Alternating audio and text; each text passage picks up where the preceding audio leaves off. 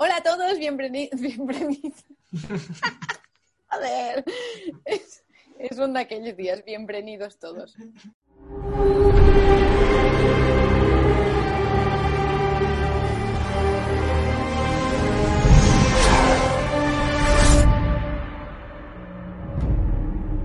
Hola a todos, bienvenidos a Frame Café en su delegación Grisha. Estoy tartamuda, disculpadme, pero no quiero volver a repetir la intro. Eh, ¿Cómo estáis? ¿Estáis bien? Oyentes, mm, colaboradores, ahora os preguntaré. Colaboradores no, sois copodcasters.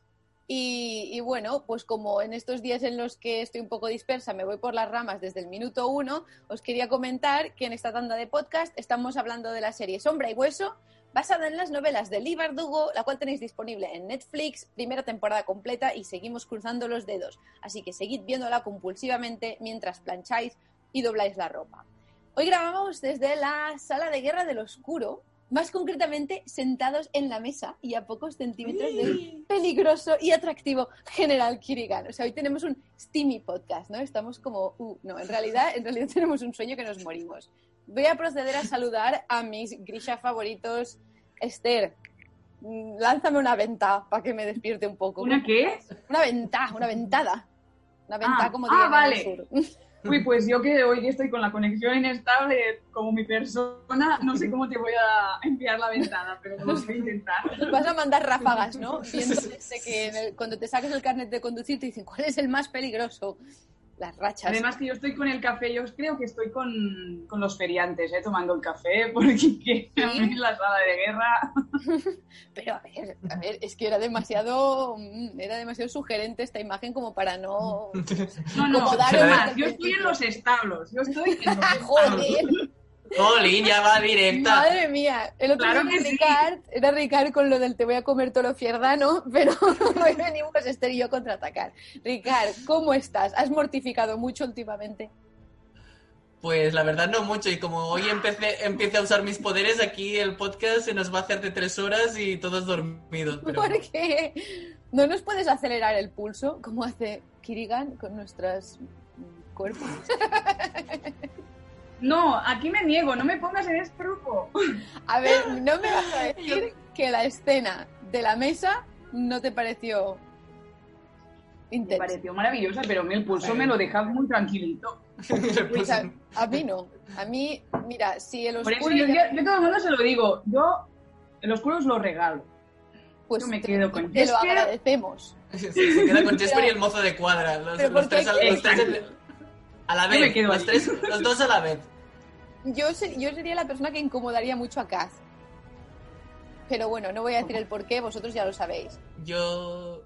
Yo creo, yo creo que también por saltarme las cosas, o estoy probando, estoy probando los vestidos de, de Alina con, con Nadia, o, o me he ido, me he ido con, con, Fedior, con Fedior andando a, a reñir a, a Alina A comer pastelitos. y a comer pastelitos. Macarons, ¿no?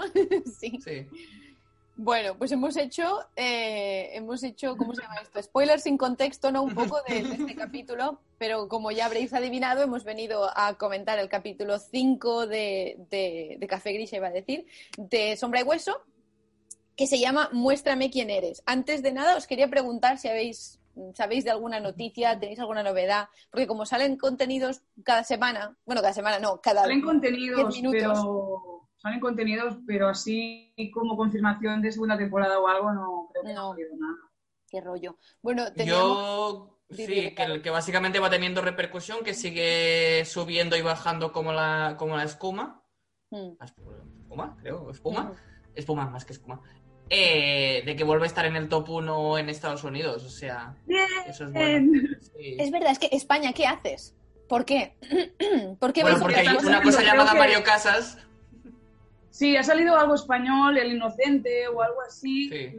Creo que lo ha escrito Guillem Tua o ha estado en el guion o algo. Lo estoy diciendo todo de memoria, ¿eh? No me, no, no, no me, no me he Pues ya sabes más que Creo yo. que esto ha, ha hecho que bajara un poco aquí España. Sí. Yo he leído muchas cosas de esta serie de La Inocente por Twitter, pero ninguna particularmente buena. O sea, gente diciendo en plan, la he visto entera y no sé por qué. O en plan, me ha Ah. enganchado, pero no me gusta. o sea, de estas Bueno, como un de... poco como yo, siento como sucio, yo ¿no? con, el, con, con Sam un poco. Ostras, yo creo que de aquí te obligabas tú un poco más a seguirla en plan para, Sí. como por no decepcionar a, a papá Disney, ¿no? Pero, o, o- o para seguir Papá a... Marvel más que Disney. Pero Bueno. Mm, mm, Pues abuelo Disney.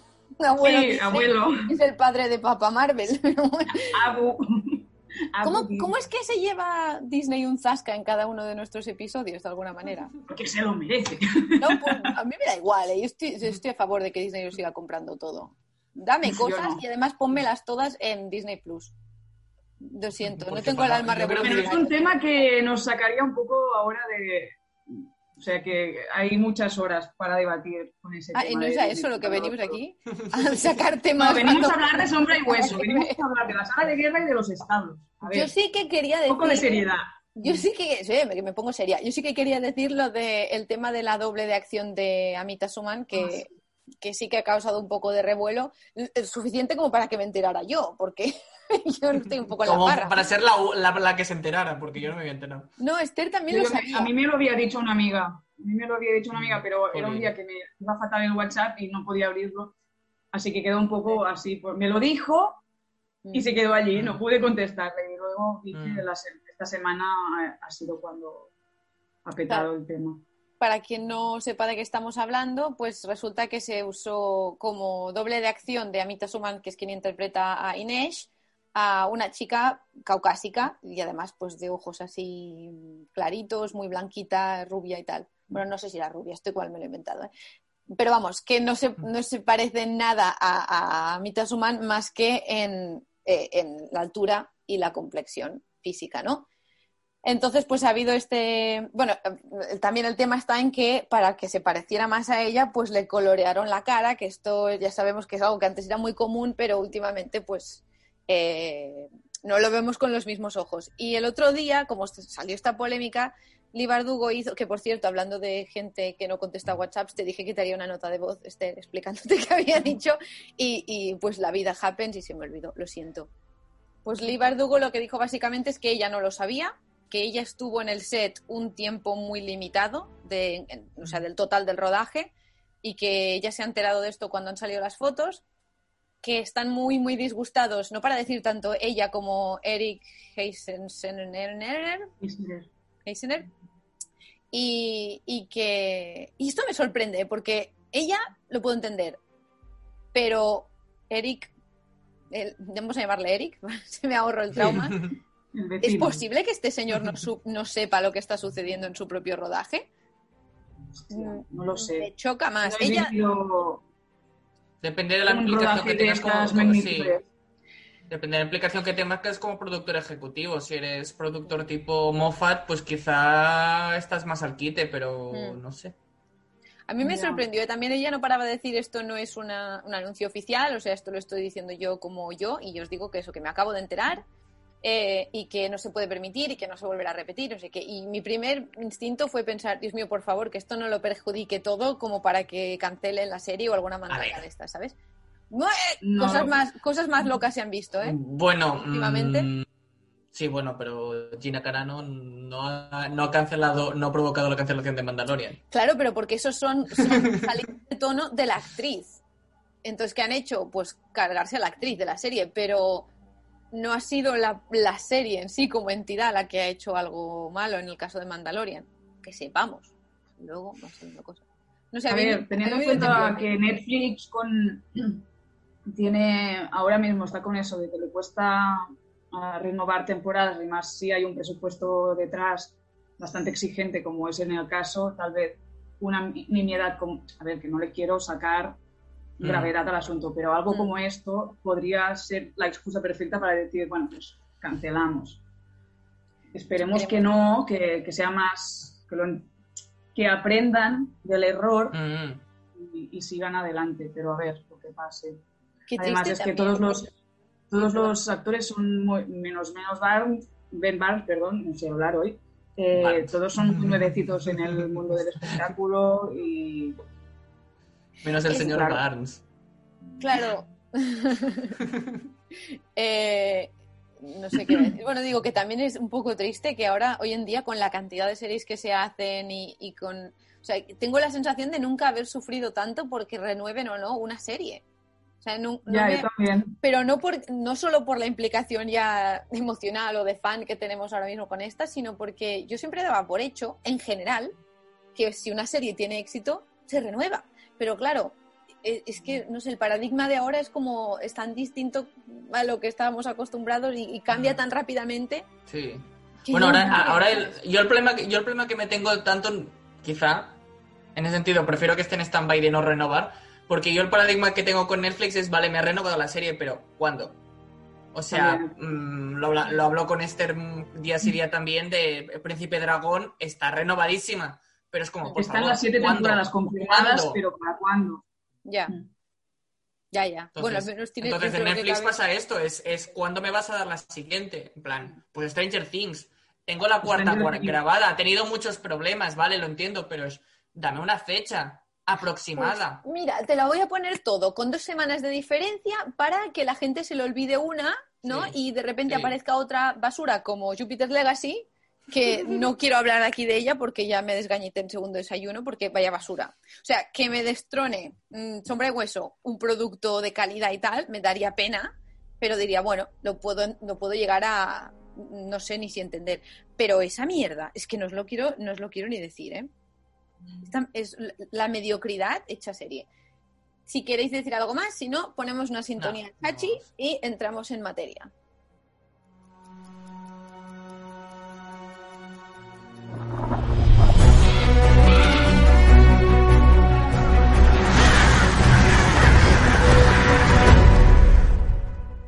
Ya estamos de vuelta y vamos a hablar de este capítulo 5 que se llama Muéstrame quién eres y que teníamos preparado para la semana pasada.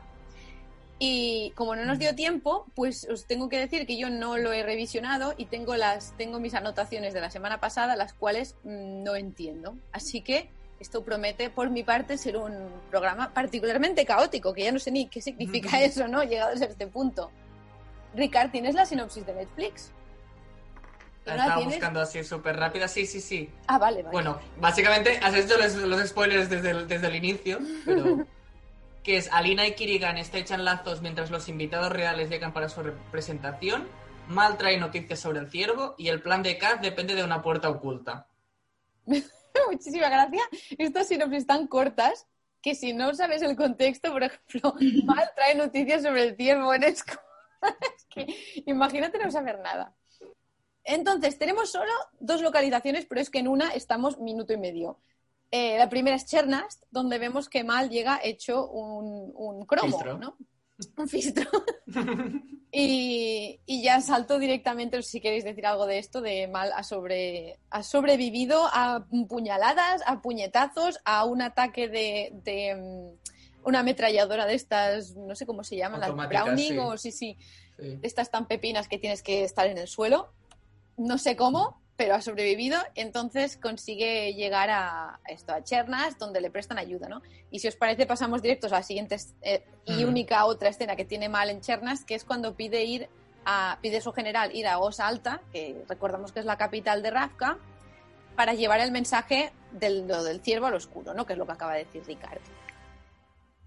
¿Qué os parece esta parte? Y a Ricardo le da igual.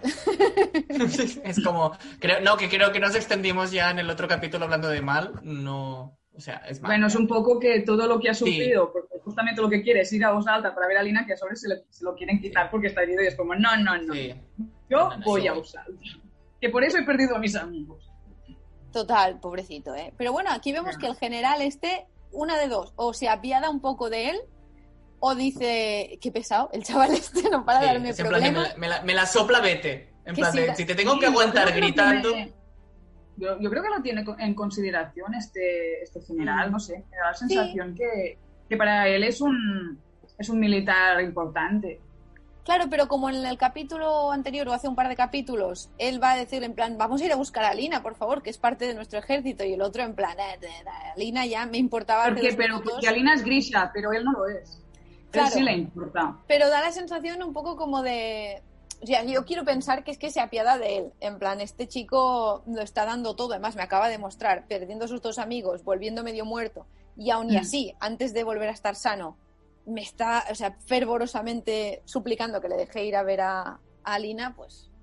No sé. tampoco vas a hacer mucho más con un adolescente que mide dos metros y está rebotado en el campamento, ¿no? O sea, tú aguántalo luego si le dices que no vaya. Y, y si os parece, entonces ya vamos a donde está la chicha, que es el pequeño palacio. ¿Qué está pasando, Esther? Que Rumba está roncando lo más grande. ¿Se oye? Hoy, hoy se, hoy- ahora se oye, ahora se oye, sí. Y yo no la oigo. Ah, no, que- espera. ¿Eso es, ¿Eso es rumba roncando? Sí. Eh, No, este es un El- coche. momento. Ah, vale. es que digo, madre mía, es muy pequeñita. Oh, esto sí que era ella, ¿no? Esto no era un coche. Bueno, pues lo vamos a dejar para la posteridad y para que, lo, y para que los oyentes entiendan la- las circunstancias de la vida de Esther, ¿no? Los gatos también roncan. Sí, qué buen título. Por favor, que alguien escriba algo sobre esto, ya. Y que sea alguien sea Esther. Total, que nos vamos al pequeño palacio donde los cuervos eh, se les dice, bueno, los cuervos, los cuervos disfrazados de feriantes, ¿no? Se les indica amablemente que aquí en el palacio entráis en grupo, os quedáis quietecitos y no lleváis armas. Y tú ves a Inés y a Jesper con cara de... mm, Bueno, no, no, no. No solo eso. La, la- la cara de la cara de Jesper cuando el guardia no lo ve, empieza a hacer caras de. Pues. En plan de hacerle caritas de, de, sí, sí, claro, claro, yo hago lo, lo que me da la gana. Y luego, y luego se gira el guardia y es en plan de, yo soy modosito, soy un santo. Es que esta Es que serie... además también es ese, ese, ese meme que se ha puesto de moda ahora de nada de armas. Bueno, esta es tu opinión. Y luego está el momento este en el que yo me emocioné porque aparece el supuesto fanático de la invocadora del sol, ¿no? Que esto para, para la gente que ha leído los libros es como ¡ah! Se viene, ¿no?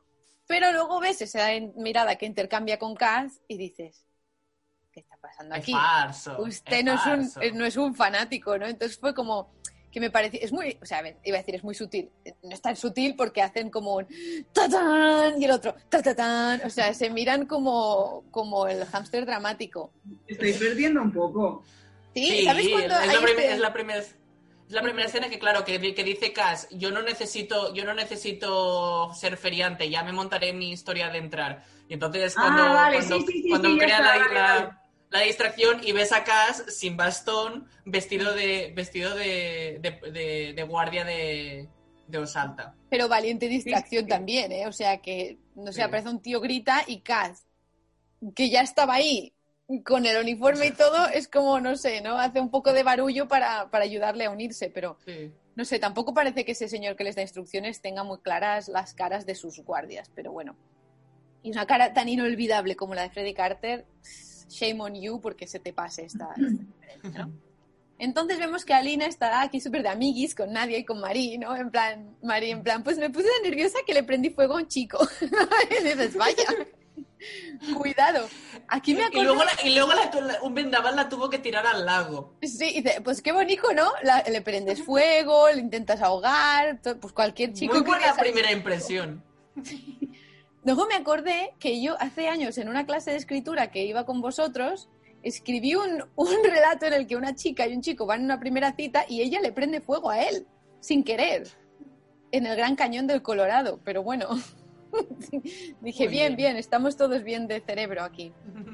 Eh, y entonces aquí tengo un apunte que necesitaré que me ayudéis porque es una de estas cosas que lo simplifiqué tanto en el momento de tomar notas que ahora me he quedado un poco loca. Puse Genia y su magia, Genia y su drama. ¿Qué Hombre, David.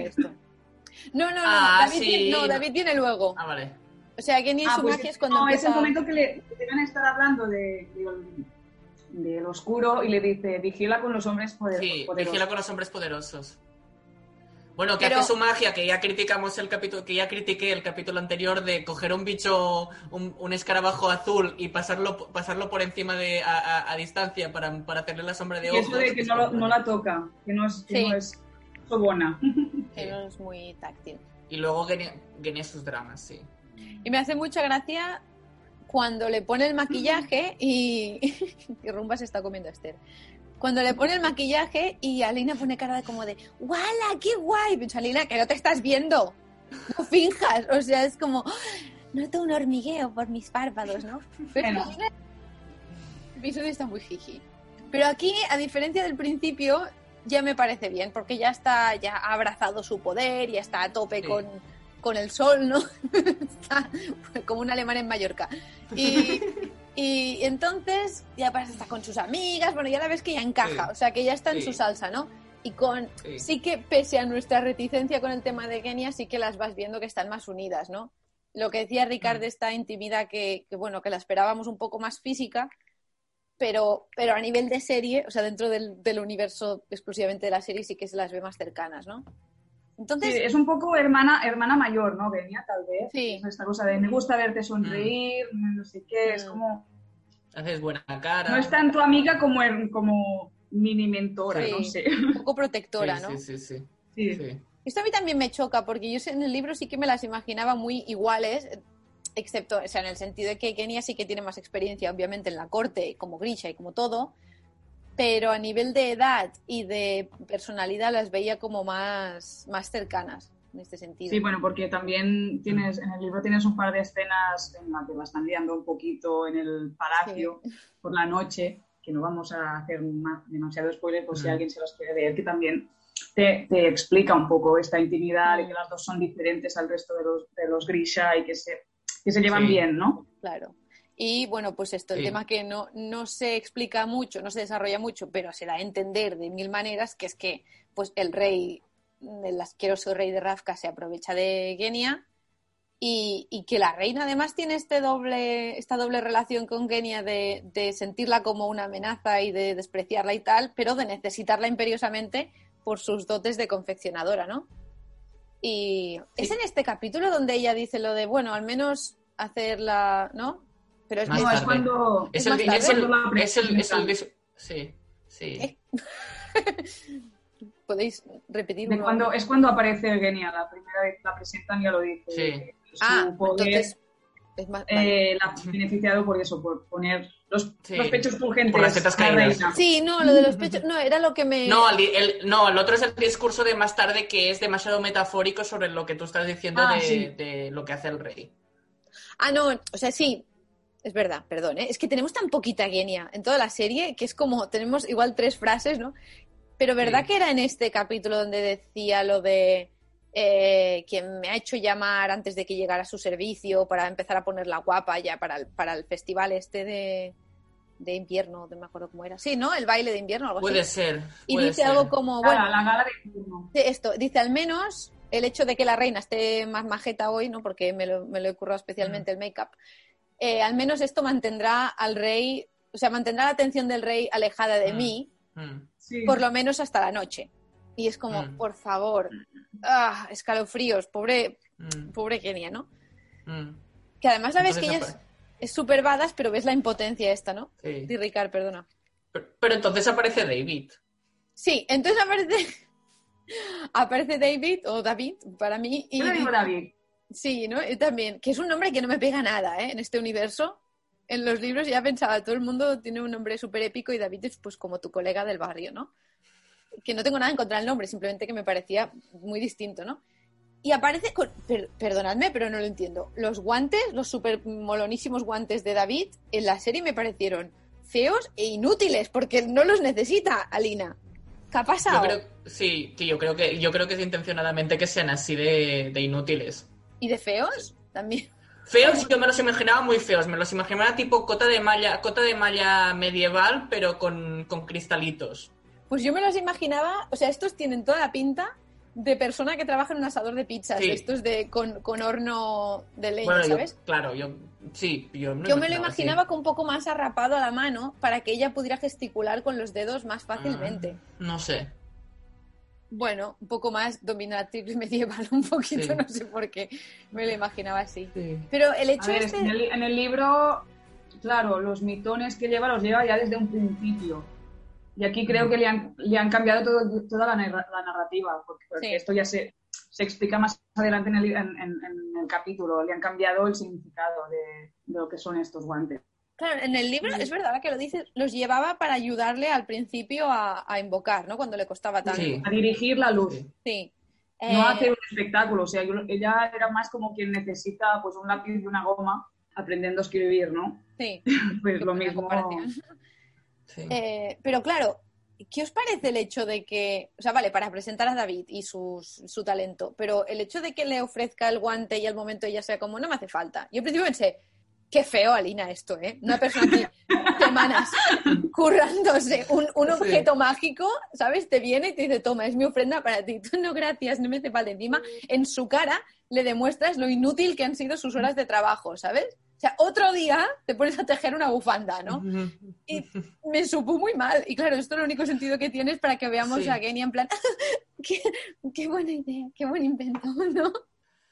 O sea, yo el problema que tengo es que si Genia ya nos la han dado cuenta gotas, es que David es como rascar la- las, las sobras de lo que querían ponernos para tener a David un ratito. Pobrecito. O sea, o sea tiene unas escenas que son muy cookies, pero es que algunas rayan lo patético y esta escena es un poquito... Sí. Ver, O sea, es muy cookie, es muy cookie, pero esta, esta primera de presentación es patética para lo que, lo que es pobre, pobre David. Es que al final es como. O sea, es como no, no, enti- no entiendes lo difícil que es David para David congeniar con, con las personas y si te ha hecho unos guantes es porque quiere, quiere, quiere ser tu amigo, en plan de. Es Así. como Dobby, en plan. Yo pensaba que era porque se lo ordenaba al oscuro. Sí, Pero- pero, pero, siempre, o sea, mi percepción siempre de, de- de David es como que el- su manera de conectar con la gente es a través de lo que él hace, o sea, no, Claro. no te expresará muchas cosas, te lo O sea- expresará a través de, a través de lo, de lo que fabrica. Él es primero es material que luego es persona, ¿no? Es como que se expresa a través de esto. ¿A ti qué te pareció, Esther? ¿Estás de acuerdo con Ricard?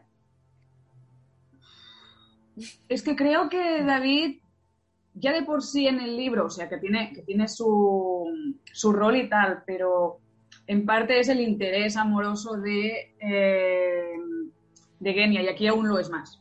O sea, básicamente es el chico florero, podríamos decir un poco. Lo, lo, lo- noto un poco así. Claro, Espero Lo- que en- lo- si hay segunda temporada sí que vayan evolucionando con es este, con este personaje, pero al final te dan el arquetipo de personaje un poco con, con Asperger y ya está. Sí. Mm. También mí- estoy muy enfadado, y eso lo digo por, por- por ser, por ser un podcast de tres que llevamos gafas, estoy muy enfadado porque David no lleve gafas. Lo siento Ya. mucho, o sea, eh, me parece que el personaje está muy currado como para, y se lo ha trabajado mucho el actor, como para no ponerle gafas. ¿Sabes? O sea, que va es, un, es un actorazo de método y me encanta. El tío es Sí, guapísimo, pero trabaja de tal forma que tú lo ves friki y un poquito feo sí. en la Sí. serie. Es que es increíble. Este Por eso. chico, este chico es, es maravilloso como actor, de verdad. Me parece que además tiene cierta, o sea, dentro de que, de que Ben Barnes es como la figura más conocida dentro del- de la serie, Luke Pascualino ha, ha- ha ido haciendo sus cositas y es conocido y aún así no roba foco. Es que es increíble, o sea, No. sabe cuál es No, no. su, su momento. Es no sé, me parece maravilloso. Por eso, No, pero, está un pero poco de quiero decir, paso y es un alegato, y es un alegato a favor de estas cosas. O sea, mm, parece que todo, que todo el mundo de actores cuando están, en- bueno, de personajes cuando están en la, en la gran pantalla o en la pequeña pantalla o donde sea, tienen que, este- que- que tener las cosas, y entre ellas es no incluir gafas. Ya, ya no estoy entrando en silla de ruedas, muletas, lo que quieras, pero una, una serie que básicamente tienes un cat breaker que, que básicamente va en, va en bastón y que te enfatiza mucho esto, David tiene que, tiene que llevar gafas por la situación que lo, de lo que es, de que siempre está encerrado en sus, en sus Fijando fabricaciones. Entonces, sí. Esto es lo Sí. que, ¿ves? Igual a mí también me... Es que, claro, a ver, adaptación mm, significa que siempre ha- habrá gente que, que es- esperaba algo, imaginaba algo de una manera y otra que lo imagina totalmente distinto. Yo me para mí algo muy definitorio de, Da- de David, David, como sea, era la postura. Yo me lo imaginaba siempre Sí. con los hombros así redondeados, inclinados sobre lo que estaba haciendo y cuando no estaba eh, creando nada, hacedoriando nada, que no haciendo, eh, lo visualizaba con la misma pose. O sea, yo me lo imaginaba hablando con alguien, pero inclinado como si estuviera trabajando, ¿no? Y, y otra cosa es que él tiene que, o sea, debería no saber qué hacer en presencia de humanos. Y aunque sí que le ves tics nerviosos, o sea, tú ves que el chico, que la, yo, yo no conocía a Luke Pascualino antes de esta, de- o sea, no lo había, me suena mucho el nombre porque es un nombre como muy, muy fácil de memorizar, ¿no? Pero, pero no lo había visto en acción, ¿no? Y me, se le nota por, los, Mm. por la sutileza de sus gestos y todo, que está Sí. haciendo un buen trabajo. Entonces me da la sensación de que no está bien dirigido o yo no lo hubiera dirigido así, desde mi punto de vista. Tal vez sea la lo que, no, no Claro. tanto que no esté bien dirigido, sino la, la propuesta, que es la que Claro, me o sea. El, el David O sea, que le han propuesto a él no es el que yo hubiera plasmado, pero sobre todo Vale, porque, sí. por ejemplo, me adelanto un poquitín porque tampoco son tan relevantes en la trama, pero cuando tienen el cruce de miraditas en, en el salón de baile que está todo el mundo, la mirada de satisfacción de él de ¡ja! soy un fucker me pareció tan fuera de personaje como de No, sí. jamás en la vida me imagino a David, haciendo Sí. eso. David, David tendría que ser como la mirada que hace Genia, en plan de, de, de, de un reojo, de un reojo sin querer. Claro, como muy sutil. Me daban un Sí. poco la Bueno, sin querer no, me estoy fijando, pero me estoy fijando de reojo porque, porque Genia es brillante para él. Claro. Y no sé. Y también me pareció que Genia estaba un poco. O sea, yo Genia. Es que también. es que podemos entrar en horas y horas en cómo me imaginaba yo, cómo te imaginabas tú, ¿no? Pero. Genia, pese a que sí que habíamos dicho que comprábamos su actuación, aunque no nos pareciera la físicamente, bla, bla, lo más adecuado, eh, a mí sí que me estaba gustando la confianza en sí misma, ¿no? Que tenía este aplomo y tal y cual. Aunque yo me la imaginaba más dicharachera, más. más un poco más aniñada, ¿no? En cambio, el, el- o sea, el cambio tan bestia que hace cuando está con David me parece un poco ridículo. Un poco en el- como cuando lo. Pero, pero esto, esto- está- es como están los libros. En Pues ese no- sentido claro, sí, pero- que, sí, sí que lo veo bastante claro que es como están los libros. O claro, sea, pero es que en los libros es- ella ya es una niña. Pero mm, no, pero Genia es muy auto, pero Genia es muy autosuficiente y muy, y muy hecha y derecha cuando, cuando va andando por el palacio, en plan de no tiene ningún comentario, y cuando aparece Ga- David es como en plan de que se cae, que se que le tiemblan las piernas y necesita una silla porque, porque, A ver, porque se va a caer. pases. pero a ver. Hombre, claro, lo hace en algún momento en plan de "Ah, ¡Ay, David! ¿Qué estás Pero- haciendo? Y el otro, y el otro en plan de unos guantes.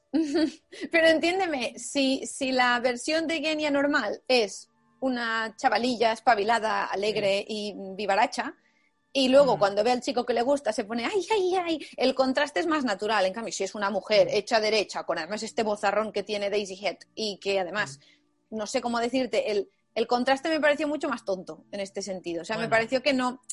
O sea, no me ha gustado la, la relación Ya. entre Genia y David. ya, ya, Lo siento, no, no, me, no lo he comprado. Bueno, que se tiene que mejor, que se tiene que ir evolucionando y eso es lo que no, no, no se ve en la primera temporada. Al final, Claro. o sea, también Daisy Head y Luke y Luke Pascualino son amigos íntimos desde, desde el colegio. ¿Esto es verdad Y- o te lo estás inventando como lo de No, no, no, es verdad que me enteré esta, sema- me enteré esta semana. Me enteré esta semana que Daisy Head colgó una foto de ellos dos de hace 10 años. En plan de, ¿qué cookies? O sea, que ¿qué me estoy química hay entre ellos dos? Perdonadme. Y yo creo que eso es lo que se nota, que hay, que hay química de, de antaño. No, Puede de ser, años, ah. pero no de-. Eh, también Pero esto bueno, es, que- es el tema inacabable, ¿no? Yo... No, es el que son, que son una pareja difícil, dif- ha sido una pareja que han cambiado mucho a la hora de adaptar, punto, creo. Sí, Y en eso zanjamos el tema porque si no, cada día, cada día estamos entrando media hora en hablar a David- de David y Genia. Y claro, igual luego en la segunda temporada nos sorprenden con que ese cambio tenía todo el sentido. O sea, igual luego nos hacen una propuesta que dice, claro, es que si no hubiera sido así. Esther, ¿tú quieres añadir algo más de esto? ¿O nos vamos a la kefta No. negra? Eh, bueno, aquí Alina ya se rinde. Alina dice, bueno, no se rinde, no, se entrega con los brazos abiertos a, dice, yo ya, invocadora no more, yo ahora soy, soy la señora de oscuro, ¿no? Y se pone la kefta negra con las filigranas doradas, que es, a mí me parece chulísima. Es cuando Genia le advierte sobre los hombres poderosos, ¿no? Sí. Como decíais antes. Y, y ya está, es porque esto pasa justo antes de lo de David. Así Sí. que Y entonces, y entonces se van a, y entonces Alina quiere, quiere salir a pasear porque ve los feriantes fuera del, en el jardín. Verdad. Esto lo tengo un poco más adelante. Yo, pero no sé si. porque es creo que hay cuervos, porque creo que hay cuervos Hay por cuervos medio. entre medio. Por eso ¿Os te digo que yo me yo- vamos, vamos con Alina, seguimos a Alina, porque Alina Ricard, que me, que me alteras el, el guion y yo sí. O sea, si me alteras el guion caótico, ya es caos al cubo. Espérate un momento. Podemos mencionar, aunque sea así de pasada. Eh, Cas- caos. Cas paseando por el pequeño palacio, cojeando como un condenado y teniendo que pararse cada dos por tres, pobrecito, porque no lleva el bastón. Mm. Eh, Bueno, al inicio, al inicio no, al inicio no cogea, al inicio está No. en plan, soy soy súper formal, súper soldado, pero luego es como en plan de dar tres pasos y es como... mm, Claro, cuando no le ve nadie, cuando está solo en el pasillo, es cuando es como, joder, es que ya llevo un buen rato pre- pretendiendo, iba a decir, eh, fingiendo, ¿no? Entonces encuentra, bueno, él busca y encuentra, porque es muy listo, el, el lugar perfecto para emboscar a, a Lina, que es la puerta esta hecha por hacedores. Y, y dentro, bueno, cuando viene la hacedora esta y hace el, el gesto chulísimo con, los, con los dedos, ¿no? Que me sigue pareciendo súper es que no sé cómo explicarlo, me sale brutal, pero no, es como lo contrario de delicado, como que son muy contundentes los gestos, Mm. incluso los de los hacedores, que si acaso serían los menos agresivos, y, y en una cosa tan pequeña, ¿no? En un, como en un rango tan pequeño como el que es una puerta, ¿no? Estoy haciendo, sigo haciendo lo de Doctor Strange, ¿eh? pero perdonadme, Es que no me he dado tiempo de aprendérmelo, pero vaya, y, y bueno, entonces ve, ade- ve dentro a la que nosotros sabemos que es Marie, pero Kaz no lo sabe. Y además recuerda un poco esta narrativa de que nadie se imagina que, que la invocadora del sol es medio Shu y todo esto, ¿no? Siempre que la vemos en el graffiti, luego en la feria, siempre es... Bueno, porque, los cuervos aún no la han visto. Sí, Claro. los cuervos aún no han visto a Lina en persona. Hmm, Aún, Y- aún. Claro, claro, pero están a punto, ¿no? Entonces, bueno, vemos a Inés que está practicando con sus, con sus cintas y dice esto de, bueno, esta rutina no la hacía desde que tenía 14 años. Hola, backstory, En plan de, backstory. ¿qué, qué tal, ¿qué tal lo hago, Jesper? Jesper, Jesper no te está mirando. Jesper está hablando de un caballo, pero pensando en un mozo de cuadras mientras habla del caballo, ¿no? En plan, ay, jaca. O sea, está, está como muy Ay, jamelga. jamelga, sí, sí. Y eh, no sé. y- y y de Inés. Inés- Inés diciéndole, eh, mm, te- ¿por, qué te, por qué te fijas, no te estás fijando en, en tal? Y dices, sí, la caballería tiene que ser robusta y, y que dure, y que dure porque la escapatoria, y tú en plan de, eh, ¿de quién estás Sí, ¿no? hablando? Lo que importa es el caballo que montas, básicamente. Eh, entonces tiene el momento este en el que, que ves que Inés, bueno, una vez más se te muestra que Inés es muy devota y, y que para ella, o sea, el centro de su existencia son los santos, ¿no? Pero para Jesper es el dinero. Esto es uno de esos momentos que la semana pasada os comentaba que me da un poco de penita Inés, porque siempre que ella hace ademán de decir existe algo divino, existe algo superior, ¿no? Cass y Jesper siempre la, la- la callan o la cortan con, el, con cosas como esto, pues Jesper en plan de a mí mientras me paguen me da igual. Este, Sí, pero por ejemplo, eh, no, yo en este momento, que lo, lo estuve revisionando ayer, no le veo mala fe a, a Jesper cuando le, le pregunta, cuando dice, "Cas piensa que dice, no, quiero saber tu opinión, ¿no, Inés? Y se queda un rato así y piensa, bueno, a mí mientras me paguen, o sea que realmente sí que notas que le gustaría poder empatizar con Inés, pero al final no tiene su fe. Su fe está en otra parte y no lo dice en mala intención, al final es, Mm. es sincero con ella. le dice, bueno, Claro, me, diga- me la digamos, pela si hay claro. una santa o no, a mí mientras me paguen, Sí. pues, Sí, bueno, y que el- y, bueno, es que yo creo que, que reforzando un poquito lo de Esther, es, entrar en, es entrando en spoilers del, del, del flash, de lo que es la vida de Jesper. Jesper no tiene la misma percepción de los Grisha que quizá tiene Iney. Claro. Es. No, claro, sí, porque Inei lo ve como una cosa más, más mm, lejana, más divina, ¿no? Pero yo sí que le vi un puntito, no de condescendencia, pero sí como de, en plan, ¿cómo te puedes creer esas tonterías? ¿Sabes? O sea, no, no sé explicarlo muy bien, pero me, me dio un punto. También es porque como Jesper tiene este aire tan canalla, Hmm. eh, igual Mm. las cosas que dice él, o sea, igual cuando él dice, mira, a mí mientras me paguen, a mí me pareció un poco dismissive, es que no sé cómo decirlo, como mm, que no, que lo que me estás diciendo no es importante en realidad, o sea, es importante para ti. Pero yo, yo esto lo vi en los primeros capítulos, pero justamente aquí no, no sé. Mm. Bueno, no lo sé, también eso, es que depende, yo creo que a veces mm, entramos en el bucle este de yo opino, yo siento. A mí, a mí me lo pareció muy claramente, pero me, me encanta cuando venimos y lo comentamos y vosotros me decís, no, no, yo he visto otra cosa. me parece como mucho más rico, ¿no?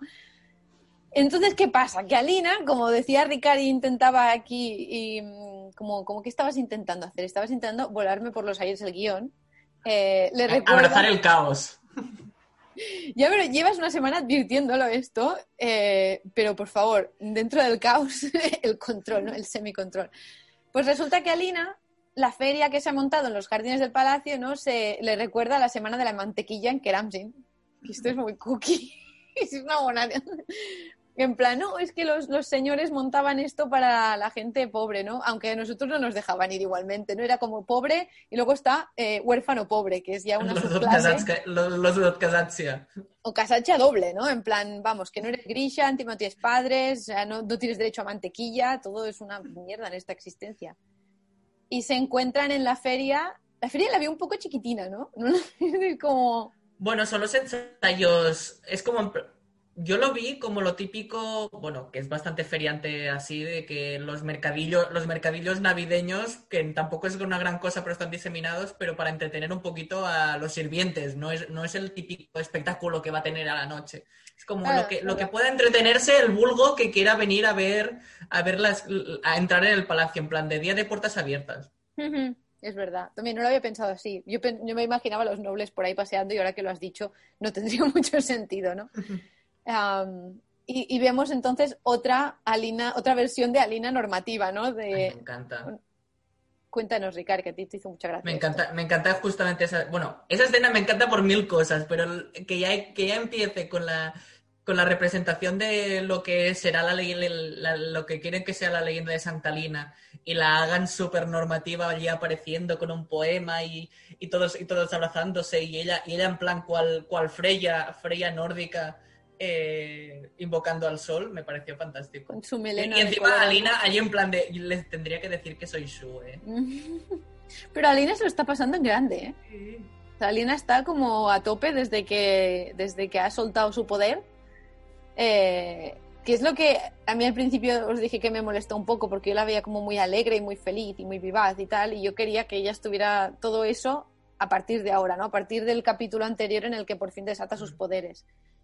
Y ahora sí que me casa, ¿no? Porque es en plan, si lleva bien con todo el mundo, está súper a gusto. Cuando le dicen que si estás nerviosa, dice, pues no mucho, la verdad. Antes sí, pero ahora ya no. ¿No? Confío en mis poderes. Y entonces, eh, cuando Genia muy hábilmente le dice, Alina, no, vámonos, ¿no? Que nos van a ver. Y Jesper dice, perdona, ¿cómo has dicho? ¿Cómo se llama esta chica? Y, y hace una de sus caras maravillosas de Jesper dándose cuenta de cosas. Entonces aparece Fedior.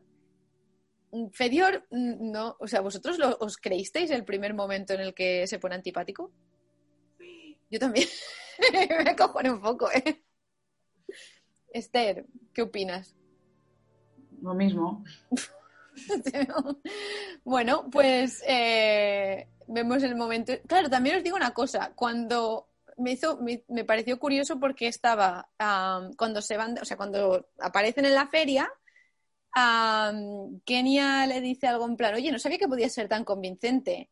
Y Alina dice, eh, estaba, ¿cómo, cómo, cómo dice? ¿Estaba hablando como quién? Estaba intentando imitar a... A Iván. A No, a Iván Iván. no. Esto lo Sí, dice dice Fedior. Iván.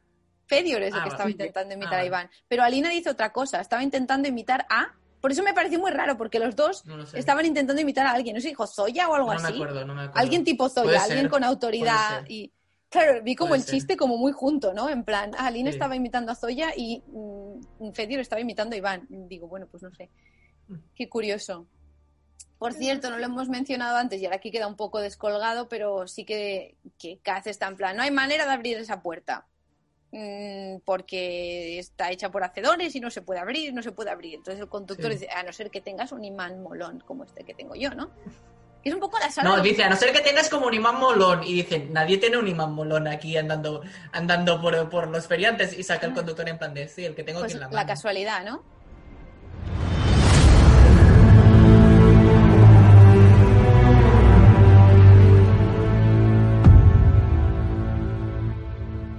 Bueno, pues ya estamos de vuelta y, y yo os quería comentar, es el- este es el motivo por el que yo quería hacer este podcast de hoy. O sea, si no hubiéramos hecho el podcast de toda la serie, yo hubiese querido hablar de este capítulo en plan aislado para hablar de los momentos de, atracción sexual entre Alina y el oscuro, porque a mí sí que me gustan. He estado, he estado reflexionando una cosa, Esther, te miro a ti, Yo creo, ¿os acordáis que os dije que para mí Alina siempre ha sido medio Shu porque yo leí los libros conociendo ya el cast de Jessie Lee y toda esta gente?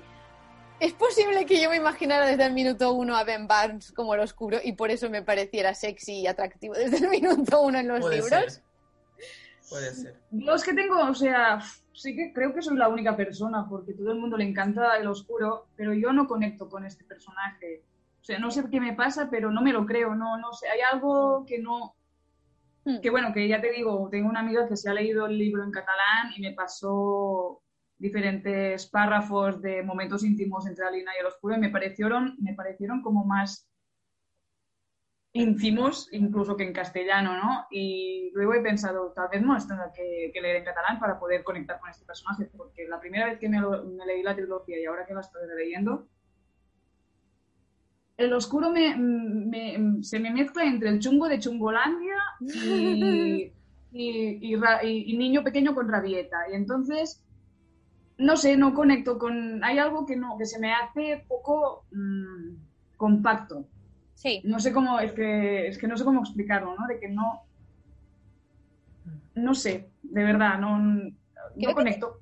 tiene sentido ¿eh? también porque, o sea, siendo el primer libro que escribió esta mujer, bueno, que, que acabó, ¿no? En su vida. Y siendo algo tan complicado como un...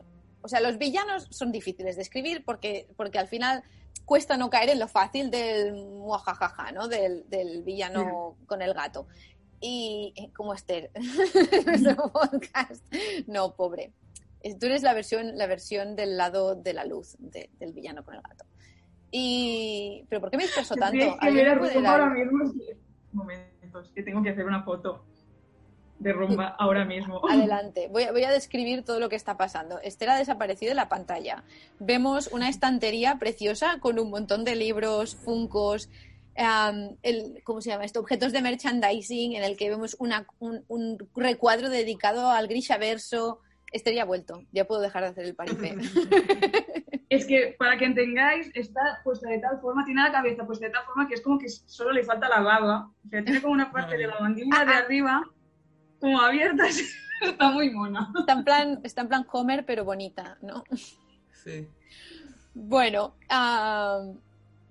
yo quería decir eso, que cuesta, cuesta escribir villanos, cuesta escribir villanos chulos y más todavía un villano de estos en plan que a medio libro, surprise, surprise, se revela que, que no es un buenazo y que no es el tío sexy que tú pensabas. Bueno, sí que lo es, pero además también es malo, ¿no?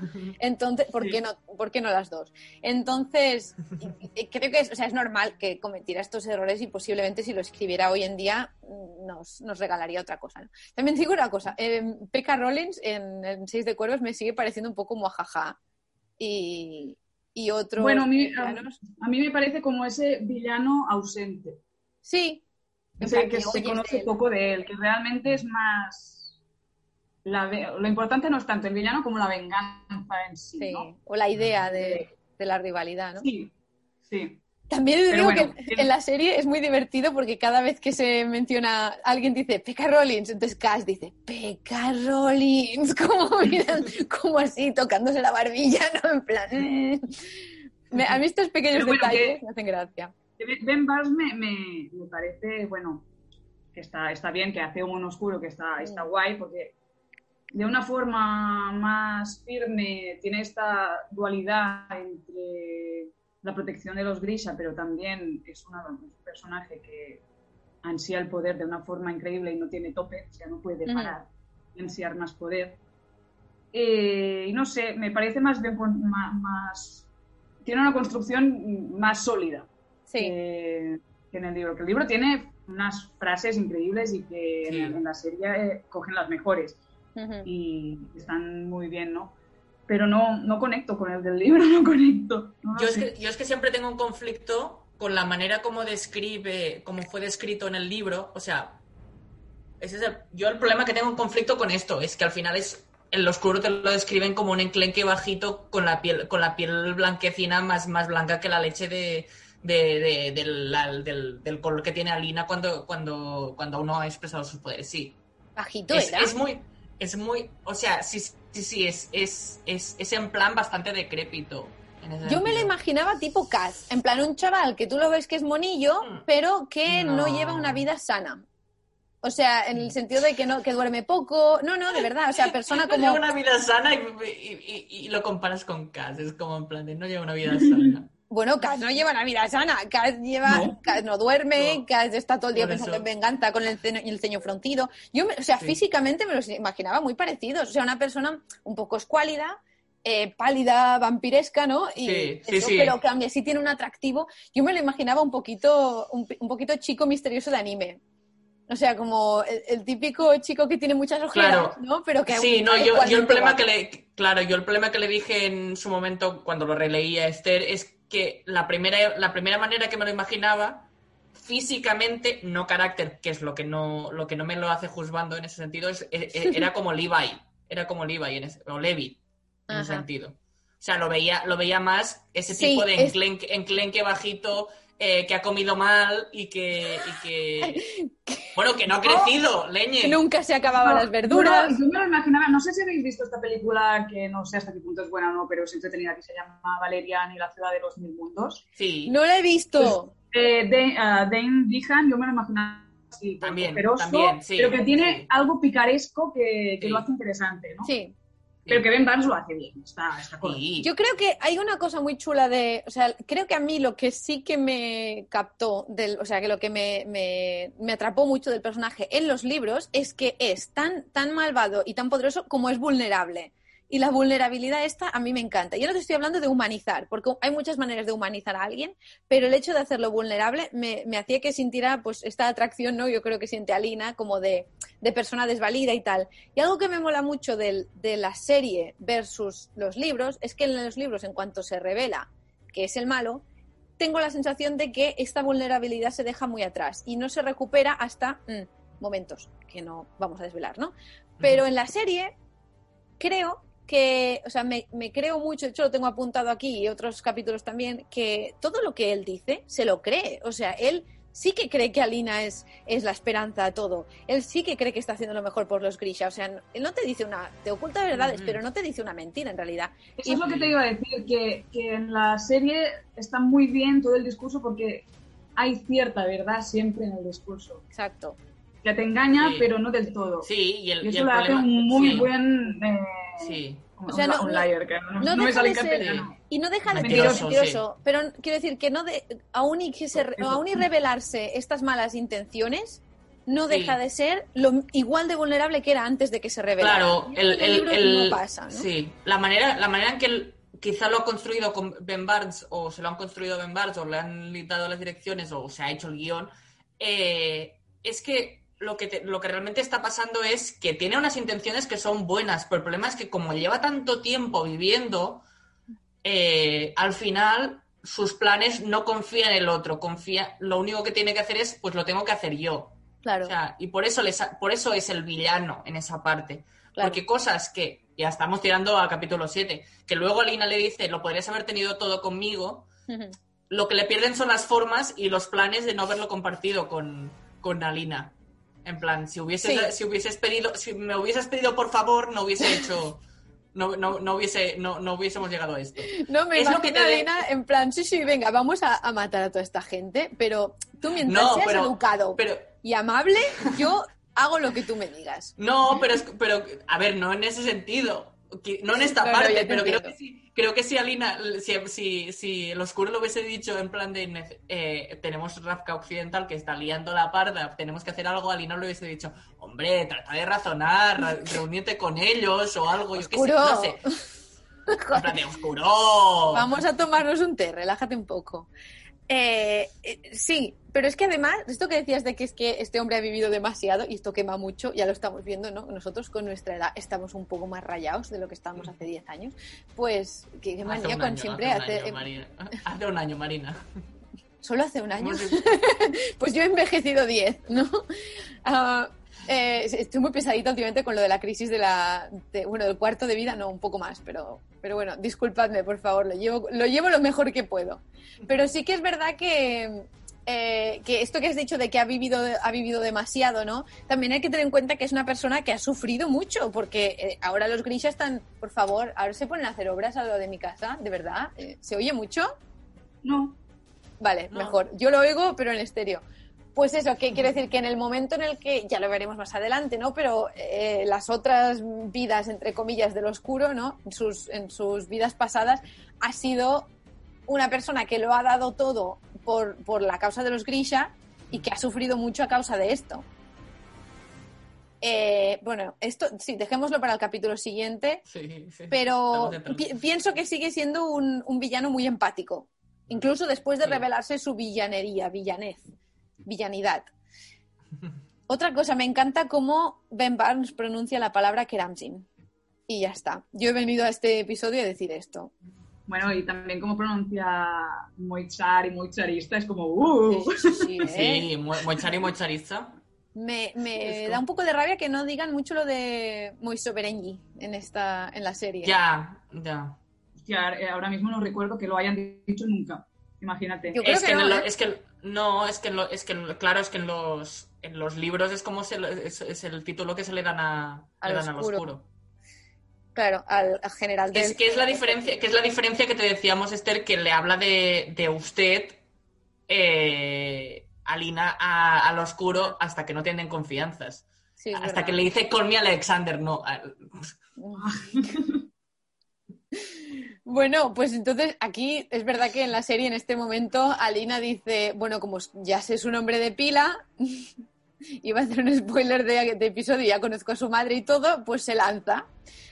Coge a Alina y dice, ya hemos esperado, ya se ha alargado lo suficiente esta tensión sexual, ¿no? Vamos a resolverla. Y, y, y el se queda así como, uy, a mí no me sorprende mucha gente, ¿eh? Señorita Starkov. Y Alina... Yo no, aquí, ¿ves? aquí no me lo creo. No, yo señorita muy señorita ¿eh, me encanta. Yo tampoco me lo creí mucho. En plan, no, me No. sorprende mucha gente y él pensando, lo estaba esperando. O sea, estaba en plan 3, 2, 1. Bueno, es la, es, la, es la escena en que ellos están separados, pero las sombras están juntas. Creo. Esto no era en el episodio pasado, cuando. Es que Alina ahora le ha dado por colarse en los aposentos del oscuro cada capítulo, ¿no? Lo que pasa es que. En plan, oye. Uy, no me sorprende mucho, señorita Scarco. Pues es que viene cada noche. Es que ya. A ver, son las nueve, ya va tocando, ¿no? Yo creo que era en el anterior, ¿eh? Porque en el anterior sí que no Vale. llegan a quedarse cerca, o sea, están alejados, pero las sombras En están el juntas. anterior está en un momento en la sala de guerra que es cuando, cuando el oscuro se pone un poco. mm, se atrapa ahí No, con sus miedos. claro, yo, me, yo me acuerdo que el capítulo. Sí, yo creo que el capítulo, el capítulo, el capítulo anterior es el que se quedan así, que están a punto, pero entonces le pica la puerta a Iván, y este es el que No, no, empieza no, a no, no, no, no, no. eh, es, es, es Alina que dice, me tengo que ir. Sí. Aún hay un poco de Pero, defensa en que, ella. pero quiero- Sí. sí, pero quiero decir, No pero en este, cuando empiezan a flirtear, las sombras están juntas. Ah, es, justamente eso. Que es- Ya no me acuerdo yo tantas. Yo, sinceramente, es de esas cosas Yo es que esta escena, me par- yo he venido a hablar de, de este capítulo por la maravilla de, de dirección artística de esa escena. Mm, Esta es muy bonito. ¿eh? Claro, también es verdad que en el anterior Alina todavía estaba reticente por el tema de mal, pero como luego Ah, ya sí. dice a tomar por culo ya el amor de juventud, no, pues ahora ya me lanzo, ¿no? Sí, Vamos a ver lo que me he estado perdiendo, ¿no? En esta vida y, y- y dice, volvámonos locos, ¿no? Entonces, eh, ¿qué pasa luego? ¿Cortan la escena ahí? No, No, entonces la, primera, la primera vez que se Alguien. besan, bueno, las dos, veces, las dos veces que se besan, Sí. alguien llama a la puerta. Le cortas. sí. Es verdad, yo Sí, tengo sí, aquí sí. puesto que, que Bagra e Iván, como los personajes más cortarrollos de la serie, que son, porque siempre están en plan, ¿qué haces? Para, pareces tonto, ¿no? Pues son los que siempre pican a la puerta en momento Sí. beso. Sí. El- la, primer- la primera vez que, que es cuando Alina le ayuda al oscuro a ponerse la questa, sí. alguien entra, creo que un, un mayordomo. Sí, entra un- entra un- entra un- sí. La segunda vez es Iván que dice, hola, acaba Sí. de llegar, tenemos, Claro. no, han, ma- han matado a. Han matado. Kenny. Sí, no, pero la primera vez es la que le dice, ha llegado un mensajero diciendo que ha encontrado el ciervo. Es verdad. Verdad. La primera que es la importante porque tiene la jugada maestra de señorita, señorita Starkov, no me lo estaba esperando, pero es que luego viene, viene lo oscuro en plan de, ay, eres mal. Eh, ¿qué, ¿Qué cuáles flores son le las gustan? flores favoritas de, de- de Alina? Tío, qué cutre. Quiero, quiero- Me- quiero un detalle, encanta. quiero un detalle que nadie sepa. ¿Cuáles son las flores favoritas de Alina?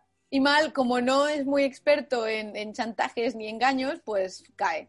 Porque es un buenazo. Es que, pobrecico. Eh, sí, contrario a lo que es un Solo, solo le faltaba decir, ¿cuál es la canción favorita de Alina? ¿Cuál, cuál, es, el, cuál es el apodo que le, que le decías de pequeña?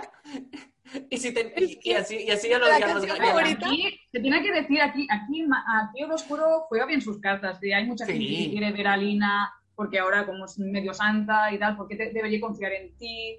No sé, lo juega, Sí. lo juega muy bien. Lo hace muy Pero bien, pero cuando vea mal Sí. se le escapa el ¡Ah, ¡Tú eres mal! O sea, es como en plan. primero se pone así como todo ilusionado. He oído hablar mucho de ti y luego es en plan, no, tú eres un random. Eres un fanático random y no Bueno, me- no, no, he, he Claro, leído muchas... piensa- Es, más, he leído muchas cartas de ti. Le Ah. en, el momento, en el momento que le dice, muéstrame en el mapa dónde está el ciervo, y él dice, Sí. primero enséñame dónde está Lina, primero Sí. quiero ver a Lina, es cuando dice, vale, aquí eres un random, ahora te has vuelto Sí. un random.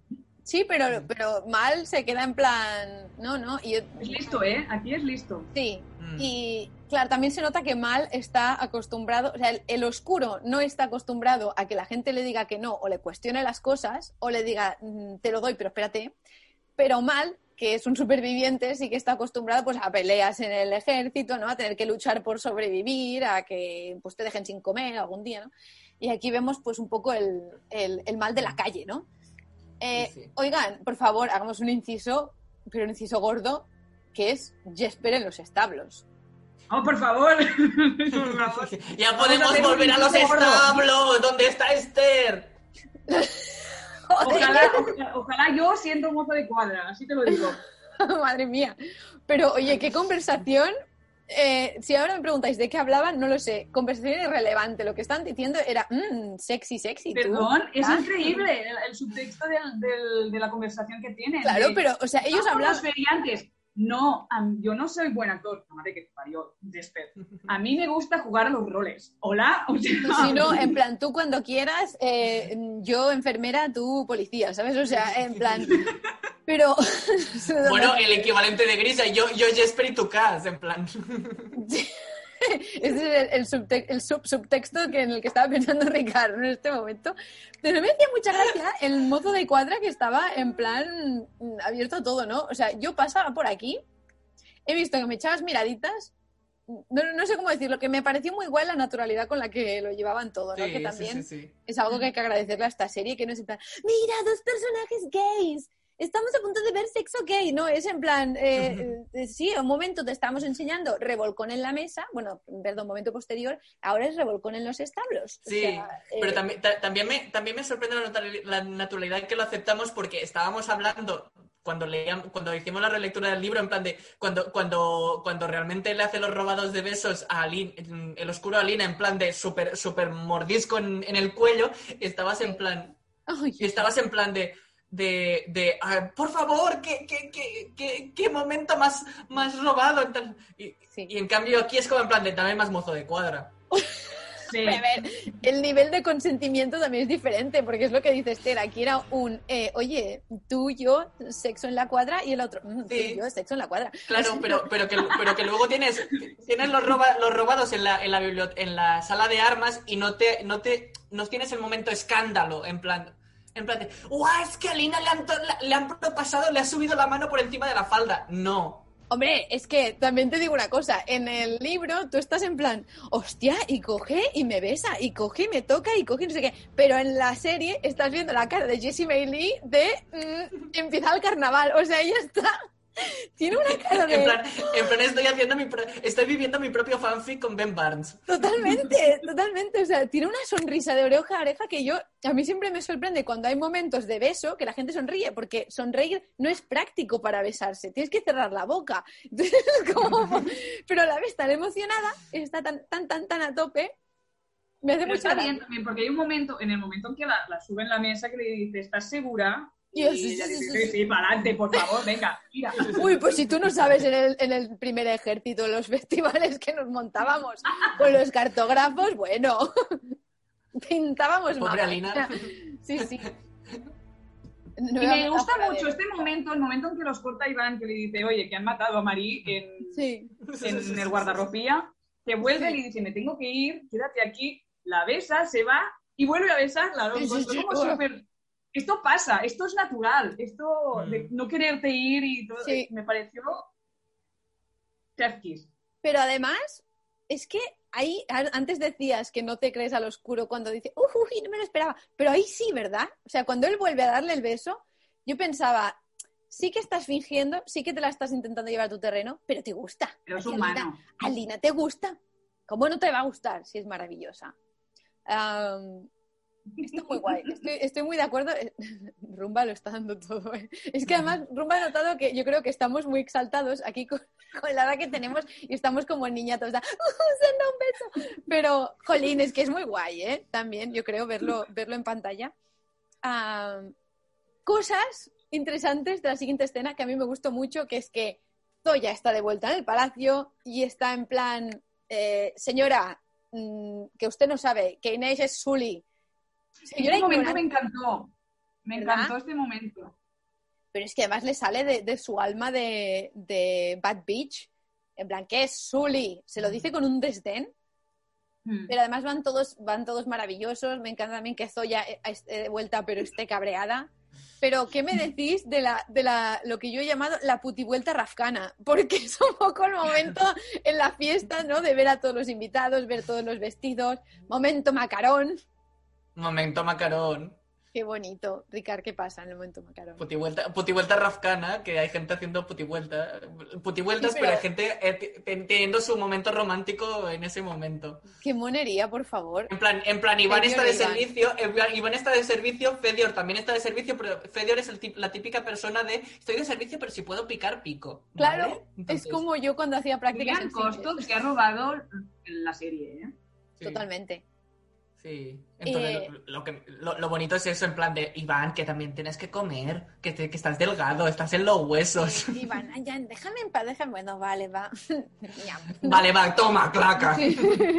toma galleta, en plan, en Oye. plan Sultana Yago. es verdad. Qué curioso el, el- Joder, qué comparación más buena. me había ocurrido. Qué curioso también, a mí esto me, no me di cuenta la primera vez, pero a raíz de que vosotros comentarais que Rafka está muy anticuada en cuanto a tecnología, etcétera, sí que me di cuenta que comparado con Ketterdam, que se ve como mucho más contemporáneos, los vestidos, sobre todo la decoración, a ver, que Ketterdam es mucho más decrépita, ¿no?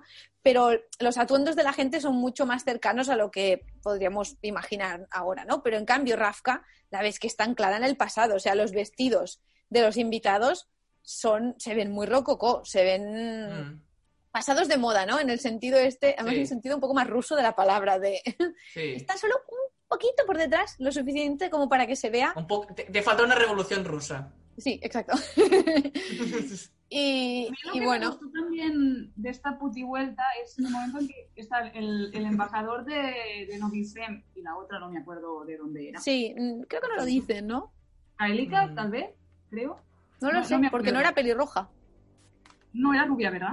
Sí, entonces, si no eres pelirrojo, no te dejan entrar en la Pero estoy teniendo un momento drama. A ver, ¿qué haces? Sí, sí, a ver, Ya. Rumba, te has alterado también con las, con las escenas de revolcón. Y están hablando de que no han invitado a el general Slatan, que es el de Rafka Occidental, y hablan así un poco de que esta, este señor está pactando con Cierda, que es los que quieren muertos a todos los Grisha y to- todos, y están como un poco de, bueno, a ver con quién hacemos nosotros negocios, ¿no? Porque, claro, aquí nos van a presentar una, una santa, en teoría, y es guay ver esta cosa de que a veces las, las amistades políticas, pues, con menos Mm. pueden, pueden, cam- pueden cambiar un poco. Sí, con cosas que no te imaginas tú que puedan, que puedan afectar a la política o que tendrían que ser más irrelevantes. Esto cuando estábamos viendo, no sé si habéis visto la serie de The Crown, en las primeras temporadas hay momentos que a mí siempre me ha parecido como muy marciano esto de que la corona afecte eh, en el mundo, o sea, en el mundo actual afecte a la política, ¿no? Aunque esto sea de hace unos años, ¿no? Pero sí que hay momentos en los que ves reuniones de jefes de Estado, etcétera, en los que la reina, hay un momento, por ejemplo, en el que la reina eh, baila con un embajador o un presidente de un país, no me acuerdo exactamente, y esto hace que las relaciones entre los dos países mejoren. Y siempre me había parecido muy absurdo, pero en, la manera en la que te lo explican en, en la serie de The Crown, como te lo desarrollan más, lo entiendes. Porque claro, es diferente que tú tengas una, una buena relación, una primera impresión mejor con alguien, ¿no? Y luego el diálogo que sucede a esto es distinto. Claro, es, es chulísimo esto de, bueno, vamos a hablarlo, ¿no? Porque una cosa es que se rumoree que tienen una chavala que hace truquitos de magia a el despliegue que hace Alina ahí que los deja a todos de votos perdidos, ¿no? Am, Y qué buena está, está a mitad, a, a, a mitad- bueno, Inés, en el momento en que dice Santa Alina, es Por que, favor. es que quieres abrazarla en ese momento, está divino. Qué buena actriz ¿Cómo es esta pone- chica, ¿eh? cómo se pone la mano en el pecho y Sí. respira así como... es Y real, los ojos llorosos. Sí, sí. Sí, sí, sí. que ella es hiper profesional, pero es el momentito en este que se, que se concede a sí misma lo de, o sea, en ese momento no es soldado, no es espía, no es es- espectro, es Y además después, creyente. después cuando están ella y Kat eh, con la ropa de guardias, le sí, dicen, Alina, te vamos a escortar hasta la cena, hasta Sí. la, Sí. la sala de la, de la cena, que se encuentran con, con el oscuro. Kat, le ves la cara de mierda, el plan se nos va a la mierda, y la cara Sí. de Inés es un cuadro. sí, Es un cuadro del miedo que tiene. Sí, sí, sí, dos sí. caras de uno maquinando. En plan, en de, he visto, he visto los dos santos aquí y, ya- ya- ya- ya- y voy a explotar. de hecho está en plan fangirl, como nosotros. Pero oye, eh, nos hemos saltado unas cuantas cosas que creo que las pasaremos muy por encima, pero, pero pasémoslas, por favor. Eh, momento palurdísimo de los reyes de Rafka, idiotas, en plan, qué mono el pequeño palacio. Sí, siempre Ay, me ha parecido muy... pintoresco, sí, el momento de que dice, es muy pintoresco. Y es Sí, como, ah. Y luego, por favor, no dejemos pasar Basili con cara de pardillo, que no se le presenta, no se dice nada, solo está puesto ahí en plan... Pobre, pobre actor, o sea, me da, me da mucha penita que, que, que Vasily es, es, es- o sea, es como le contrataron para ser el árbol del- de la representación de Navidad del Bueno, cole. pero O seguro sea, que ha lo- cobrado muy bien. Ha cobrado muy bien, lo ponen como, como bastante en calzador en muchas fotos promocionales como Vasily no hace nada. Es como... Bueno. Pero es que yo creo que ta- esto también es intencionado. Porque Sí, sí, sí, sí, sí, sí, porque al final es el, es el príncipe heredero florero. Vam- Si al final tenemos segunda temporada, se va a ver por qué está ahí, aunque sea solo una- un árbol o la piedra número 4. Mm. Eh, también con esto que comentabas, Esther, sobre bueno, cómo de diferentes son Cass y Inés ante la demostración, ¿no? Me encanta cuando Cass dice, oye, mira, la lámpara esa está hecha para que refleje la luz de una cierta manera y es que sí, que sí, que me da igual tus rollos, o sea, y él ya, pero es que, ¿sabes? Ahora cuando haga la demostración, bueno, está Inés Verás que... Sí, sí, es, es un truco de feria, ¿no? Y Inés, en plan, chato, que no, so- no todo el mundo es, es feriante como nosotros, hay gente que es, es real, ¿no? Y que tiene, sí.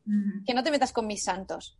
Am, también, bueno, no hemos dicho que Alina se cuela en la fiesta, en plan, Kenia diciéndole, es por aquí, y Alina, es por allá, que esto ya veremos más adelante, que a Alina le dicen, quédate quieta y, y vete para allá, ¿sabes? O, o vete para allá y quédate quieta, mejor al revés, ¿no? Y Alina se lo pasa por el forro, siempre, pero bueno. Pero esto, esto tengo que decirle que en todo en todas las sagas juveniles pasa Sí. Con la protagonista que le dicen, "Ah, no hagas esto, lo hace. No, Quédate aquí, no se queda. El meme este de que es un pájaro o que es una gaviota o algo así que tiene una pata gigante, ¿no? Es como el, Sí, la gente, no toques eso, yo, eso, con la pata súper estirada, ¿no? Eh, también es muy guay la manera en la que el oscuro presenta a Lina, ¿no? En plan, yo me pongo aquí delante y chulísimo como él, para, para invocar su poder, cierra las manos, que esto yo no sé si lo había comentado, pero me fascina, y en cambio Alina las abre, que también es muy simbólico. O sea, yo para, os traigo la oscuridad, que en sí es un cierre, os encierro. En cambio Alina os libera, ¿no? Separa las palmas y, y ahí es cuando... A ver, también cosilla de, de tema de, de arte, fotografía, llamadle como queráis, con el tema de la oscuridad. Ah, yo al principio de la serie pensé, esta oscuridad no es muy oscura, pero a la vez lo prefiero a no que empiece todo el mundo, es que no se ve nada, oye, es que, o sea, Mm. y aún así hay gente Bueno, la- que ha la- hablado ¿eh? de la sí. oscuridad, dicen, esta serie es muy oscura. Aún así, Bueno, la, so- la sombra yo creo que en ese sentido es oscura, de verdad, o sea, justamente es esto. Pero, a ver, partimos de que ya se tuvo ese súper debate de la batalla de la noche, de esto Juego de. Tronos. qué que- pesados. que- por eso quiero decir que, que justamente esas son las sombras de sombra y hueso mm, Son, broma tonta, o sea, es como... son mejores eh, o Sí. están más trabajadas en el sentido de la oscuridad o el gradiente de la oscuridad está más trabajado que al, quizá- final, al final la sombra y la oscuridad en esta historia es un personaje más. Sí, Sí. Sí, sí, es un lugar, como dice ella, ¿no? Pero a mí me, o sea, yo reconozco que al principio todo me pareció mucho menos terrorífica, porque es una oscuridad menos intensa, menos cerrada, porque ves perfectamente, o sea, tú como espectador ves perfectamente y esto hace que de alguna manera te asuste menos. Pero también es verdad que el hecho de saber lo que está pasando dentro de esa oscuridad eh, es un poco más inquietante, a su vez, ¿no? Porque si, si la oscuridad es, no es, o sea, es totalmente oscura, por decirlo, decirlo de alguna manera, es el miedo a lo desconocido. Pero si la oscuridad está un poco más rebajada, ves los monstruos que hay dentro, ¿no? Entonces, no. tiene- bueno, es un, es un componente un poco distinto. Ya te digo, a mí al principio me chocó, pero luego dije, no, me parece bien, porque, joder, al final es una serie. O sea, sí, en el, en el libro igual funciona, porque tú te imaginas esta oscuridad a- apabullante, como que Y estás casi paralizado. sí. pero, pero visualmente necesitas otra cosa. Yo creo que ha sido una decisión inteligente. Y también súper interesante cuando ella acaba de hacer la exhibición, yo pensé, ahora van a aplaudir, pero no aplauden. Se, queda, se quedan en silencio, se santiguan, se arrodillan y entonces susurran lo de Santa Alina, ¿no? ¿Qué, qué os pareció este, este momento? Yo creo que ya lo he comentado con vosotros, el, el espectáculo súper bien. El discurso de, del oscuro me falla, por- me- se me hace aguas. Pero esto ¿Sí? ya, sí, porque Mira, ni me acuerdo, imagínate. es que sé que, o sea, la, la propuesta de personaje es un- eh, del oscuro es eh, súper sereno y de habla que, que casi, casi habla en monotono. Pero el discurso es que casi no proyecta. Parece que le estoy hablando a cuatro personas delante del, del trono del rey. Ujú. y incluso no, no hay una presentación de discurso, ¿sabes? Es como, ella es Alina, no sé, creo, no hay ni un, que no tiene que ser un damas y caballeros, voy a hablar, pero, ay, a mí hay algo allí que me chirría, como hace con esta Damas voz y caballeros. Desde Eh, desde hace un mal hasta, hasta Fierda, desde mal hasta. Ketterdam. No, esto tampoco, o sea, hay un punto intermedio, a mí se, me- se me Ya hace sé. mal discurso, pero bueno. A mí me gustaría igual haber visto que estaba la gente ahí hablando en plan chichat y que cuando se subiera al oscuro a ese estrado tan pequeñito, que es que a mí también me pareció, en el otro capítulo no, pero en este capítulo se me hizo demasiado pequeño, demasiado Sí, poco es espectacular esta sala.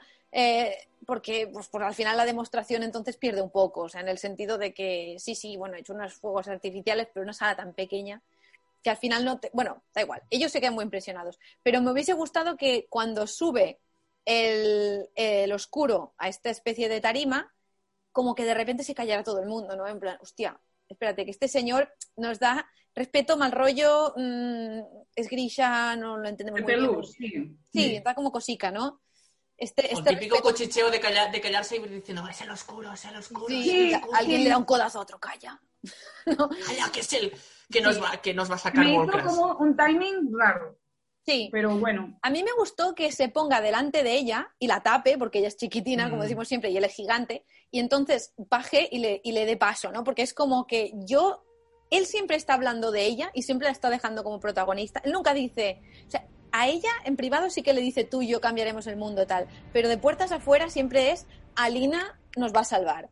Y esto es muy guay porque es muy, es muy distinto, ¿no? A lo que estamos acostumbrados, pero sí que es verdad que aquí se preocupa de hacer un, yo la presento a ella, ¿sabes? Ella está detrás de mí en este Mm. sentido. Si os parece bien, tengo aquí un, un pequeño momento de mal, pero si... es que este, este nombre me, me despista, ¿eh? me, me Bueno, chapa las frases. hemos medio hablado de mal ya. Sí, pero digo, si os parece, lo que podemos hacer es juntarlo todo y, o sea, todas sus, sus mini tramas, ¿vale? Porque si no es como mal llega al palacio, mal habla con el oscuro, Bagra. Bueno, eh, Ah, sí, claro, mal, mal va a hablar, a hablar con Bagra. sí. Bueno, sí, con hecho, Bagra si no. queréis, lo- si queréis lo juntamos todo ahora y así ya nos lo quitamos de encima, entre comillas.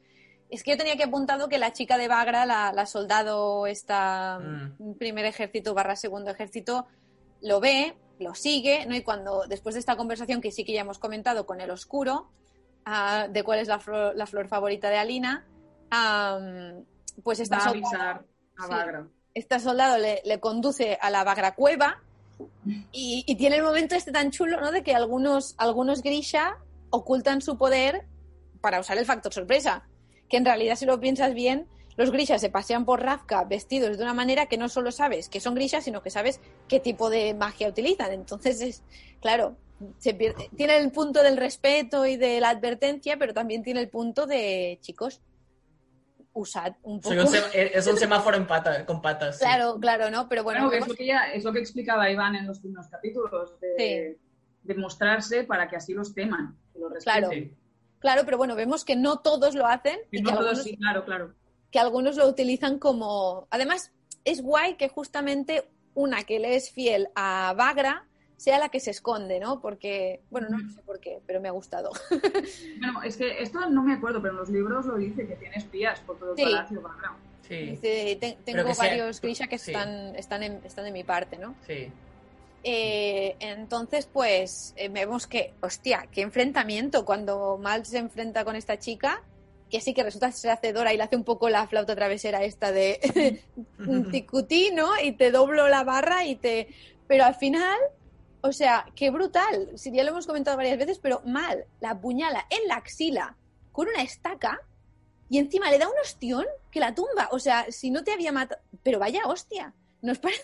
Es que me pareció súper fuerte.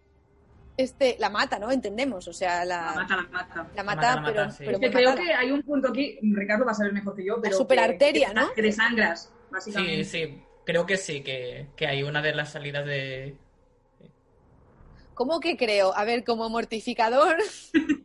Bueno, no sé, como mortificador atenúo, atenúo y le, con- le, le paro el corazón, pero no... Tienes, tienes que conocer los puntos Sí, de creo que, desangre, creo que hay, creo que hay un, punto, un punto por aquí que le puedes, que puedes desangrar mucho Sí. muy rápidamente, sí. Está guay porque además es como te cojo el brazo, te lo subo, te con una estaca, que es como que, que, que retorcido. No sé, es que a mí me dejó muy en shock. Luego el Bueno, no, estas cosas de, de, de aprovechar lo que tienes en Sí, el sí. momento. O sea, Sí, no es una espada, es una estaca, pero puede hacer el, mes- el mismo daño. Pues Claro. De de no, ella soy yo.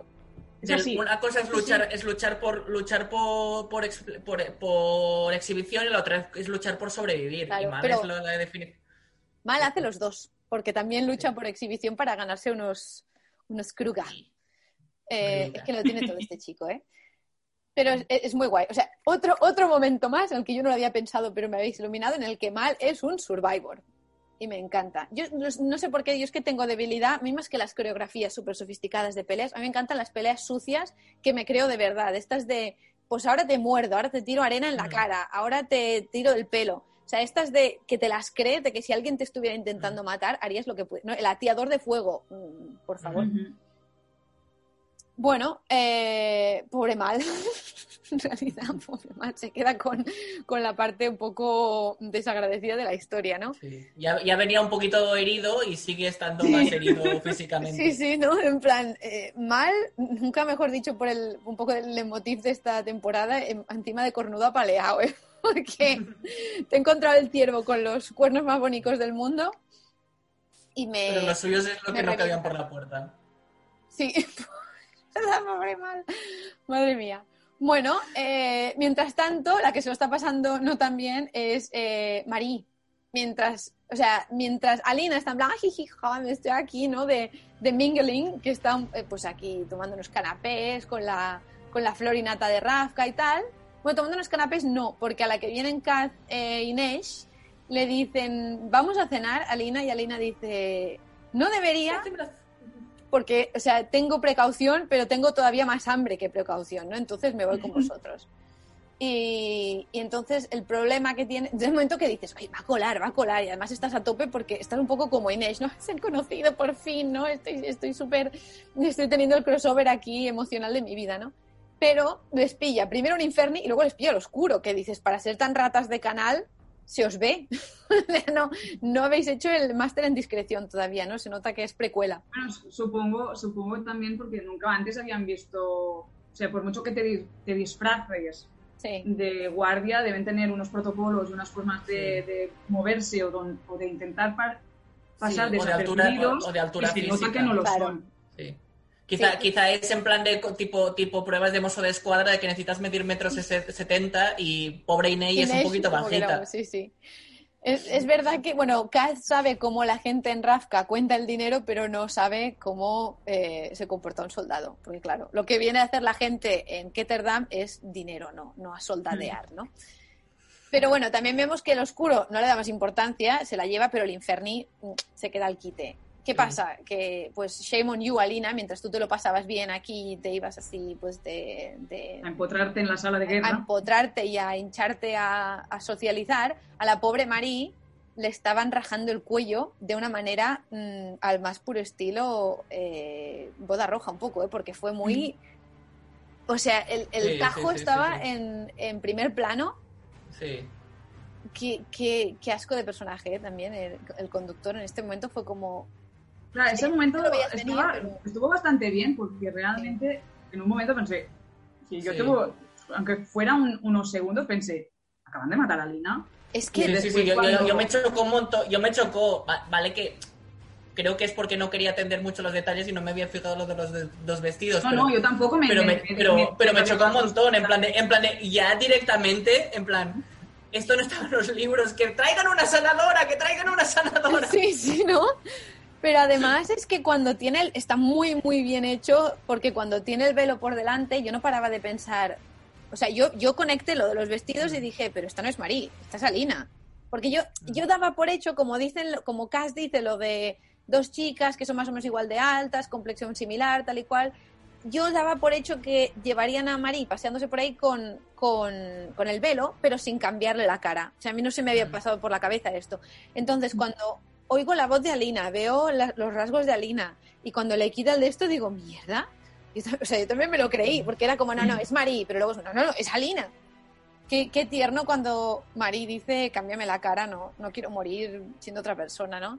Y qué Pero- pasa, Genia metiendo Hostia, puñazos sí. allí. O sea, Acabas de leer el- el- la anotación que tenía, Kenia Badas, o sea, total. ¿eh? Es el, es el momento en que Genia, en, en que la actriz Daisy Head se, se hace como un arco de redención de, de cómo ha sido Genia hasta entonces. Bueno, que en, el, que en el fondo, vale, Genia es una grisa diferente, que está que viste como una serpienta, pero no ha dejado de tener una instrucción y de pronto mete ahí unos puñetazos Es soldado, es que al final soldado, sí, sí. son, son todos soldados, ¿no? Que es una cosa que también cuando, cuando vemos a Nina, por ejemplo, por su parte, que sí, que es mortificadora, que sí, que, que ella usa sus poderes de su encanto, su seducción y sus dotes de espía, pero al final son soldados y están hechos para, para batallar.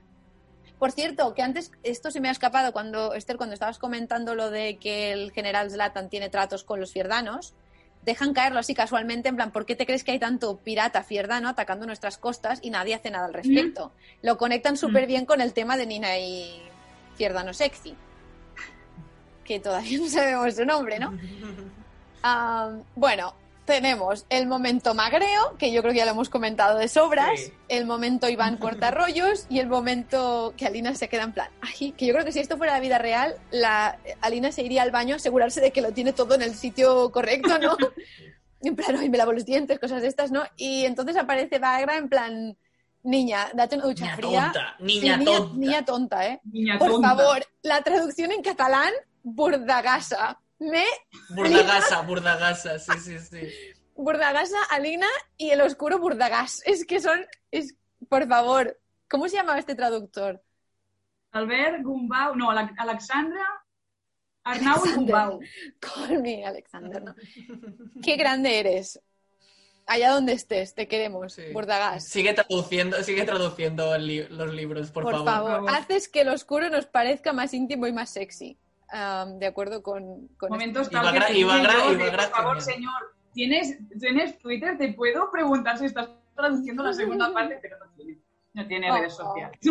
Bueno, pues eso hace que le queramos más todavía. Porque está trabajando. Es- no tiene redes sociales porque como buen, Claro. buen trabajador no quiere distraerse. Que eso sí, eso solo distrae.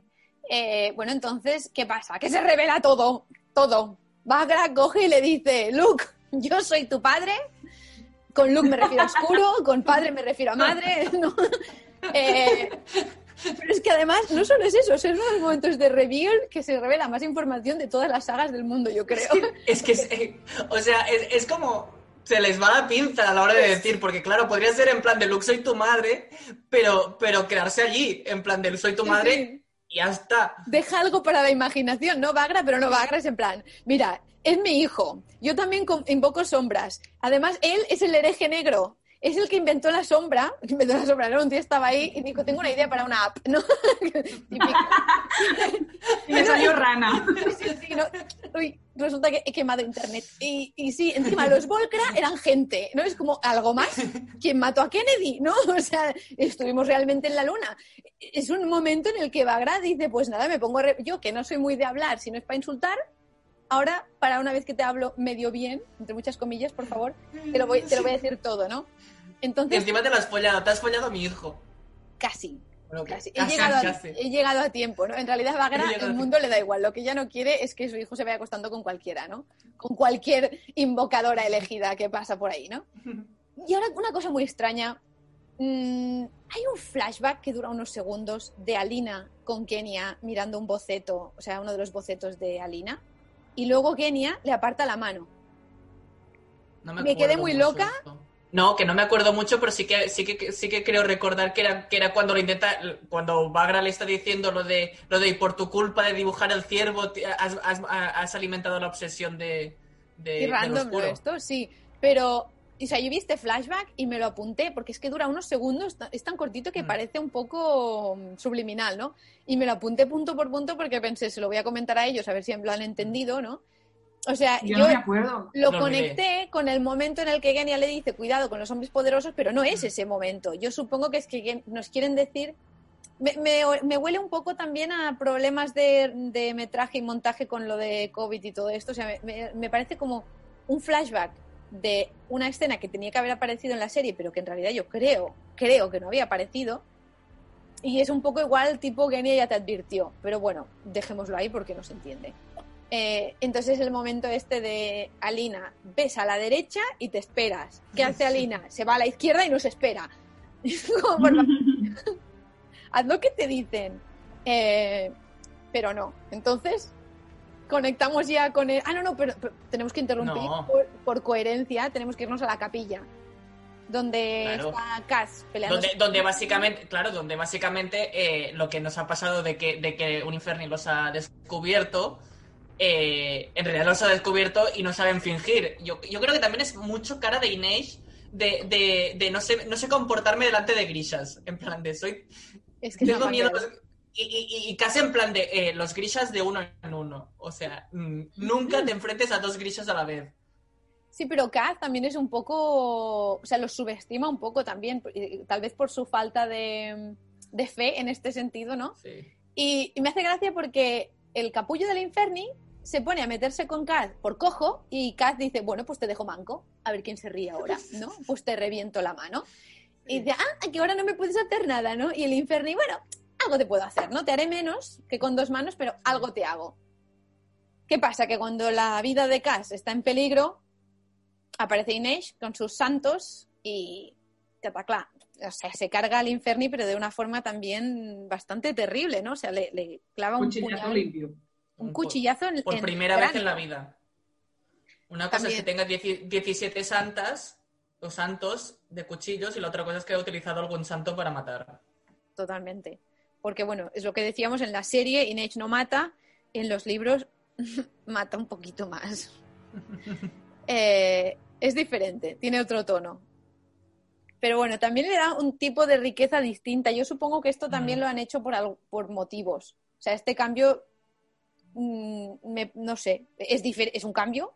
Y al principio Sí. pensé, no sé por qué lo hacen, pero, eh, pero me parece bien, lo compro. ¿Qué os parece a vosotros?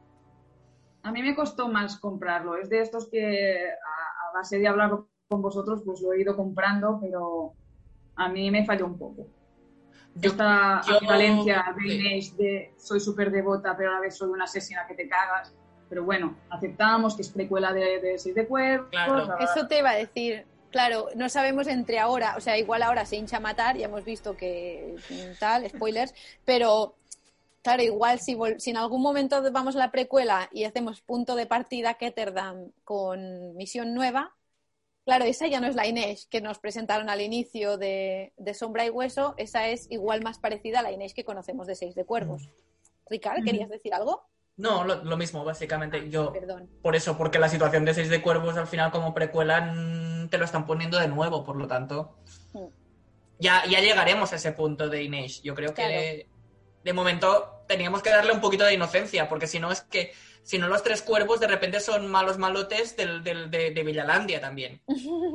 A mí también me gusta, es que eso lo, estaba, lo he estado pensando, pero muy a posteriori, o sea, semanas después, en, en el sentido de que, Esther, tú decías que a ti, Kaz, te parecía un poco más, más impulsivo, o sea, como... Sí. Y, eh, pero no sé si te referías también a esto. A mí me, me dio la sensación de que lo veías como un poco demasiado, o sea, como menos frío y calculador que el de los libros, ¿no? O, o no era así. O sea, es, es Sí, un sí, caso. sí, o sea, me, me- me- o sea, me falla por todo. O sea, es como no es el cast de los libros, porque Ujú. le falta chicha en todo. Vale. Mm. A mí igual, igual te digo que, o sea, yo ya he dicho desde el principio que yo sí que lo compré 100% desde el primer momento, pero igual es por lo mismo que Inés, igual es porque le admito errores, le admito eh, momentos de desconcierto, incluso tiene momentos de desesperanza de vamos a morir, o sea, no, no de decirlo así, eso es más Jesper, ¿no? Pero en el sentido de, de no confiar en sus posibilidades tanto o de admitir abiertamente que no tiene un plan, cuando en los libros si lo siente, nunca lo dice. O sea, siempre está en plan, eh, es que no, no se os ha ocurrido que igual yo sé perfectamente lo que está pasando y lo tengo todo controlado. Pero, otra, o sea, de nuevo lo compro porque me, me acepto que es un CAD en crecimiento todavía, como Inés.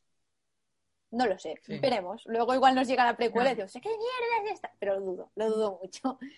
Ah, Está ahí, está en el- dejamos lo que está en el limbo. Exacto. Entonces, también eh, pasa una cosa que a mí, bueno, que, que luego tendrá más importancia, ¿no? Que, que Kaz le dice, coge a tu santo y vámonos, pero no lo coge.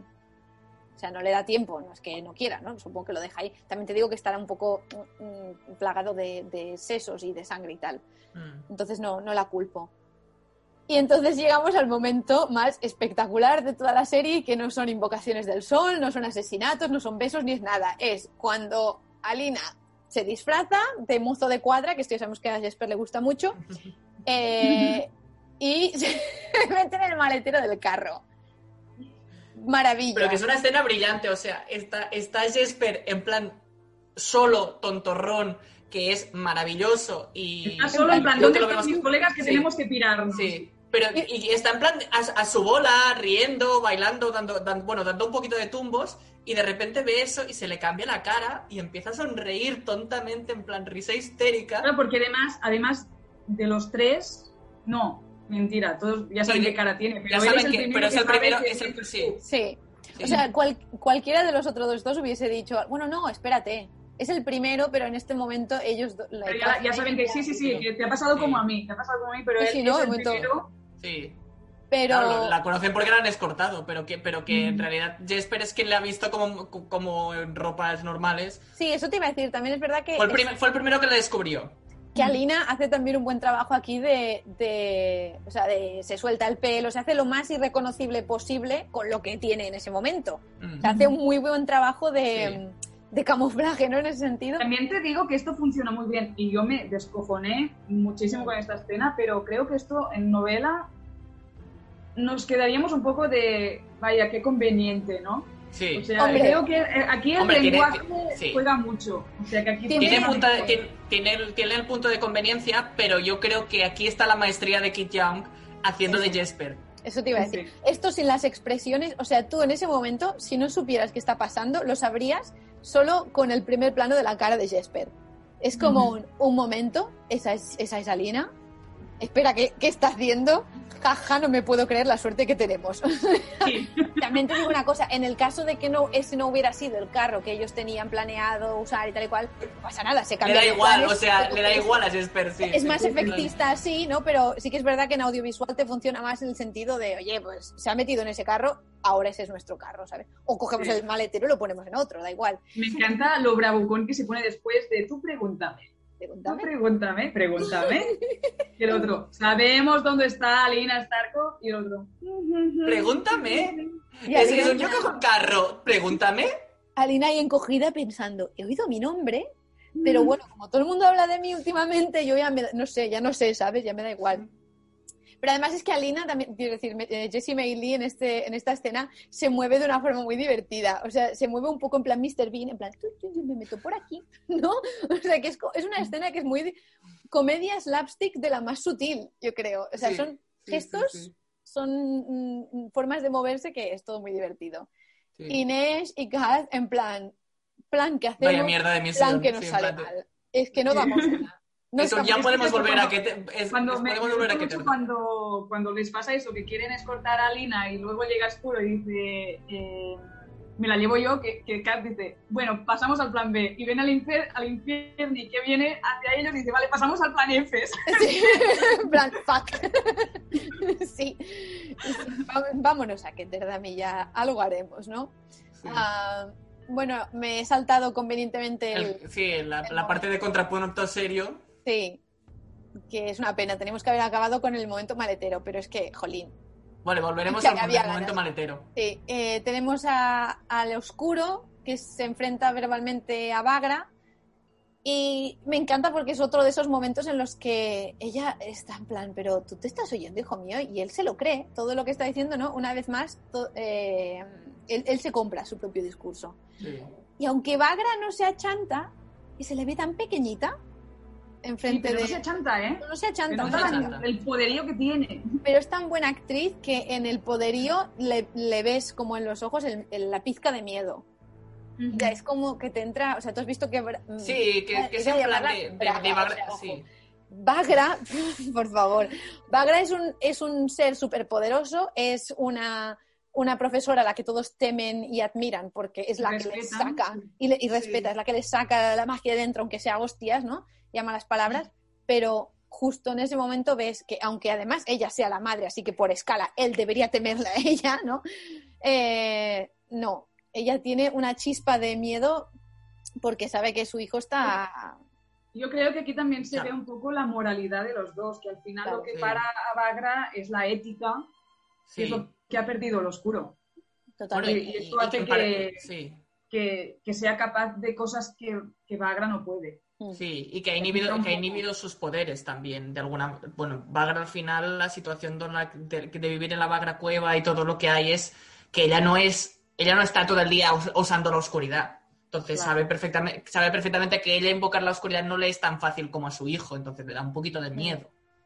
Y esto también el punto que en los libros se explora más, bueno, es de estas cosas que se menciona de forma casual, pero que Bagra siempre tiene frío y que siempre hay un fuego encendido y hace un Mm. calor agobiante en su, bueno, que yo me imaginaba como una casita, ya lo dijimos, Sí. como una cabañita. Una ¿no? cabañita de Sí. madera. Es que, no sé, a ver, es mucho Yo, más sí, siniestro, yo, ¿no? Pero yo la veni- yo la veía cabañita, cabañita, bueno, mi imaginación loca de esa- ese punto de choque entre grishas y, y tecnología, de una cabañita de madera, pero que dentro era una estufa, una estufa como casa, en plan de con, las, guay. con, con- Qué con las bueno. paredes de estufa. Es muy con las paredes de estufa, entonces claro, te, te, te achicharras porque básicamente tenía la parte central de la estufita, pero tenía estufa, toda la pared era estufas.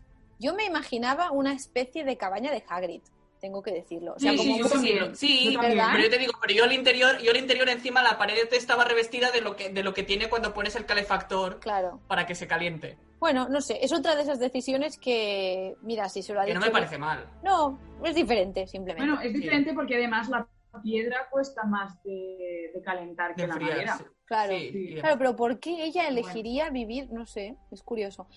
Pero bueno, Supongo que lo han querido, lo han querido juntar con lo de los pasadizos secretos del pequeño Sí. palacio, Mm. ¿no? Tal sí, vez- no, esto está guay.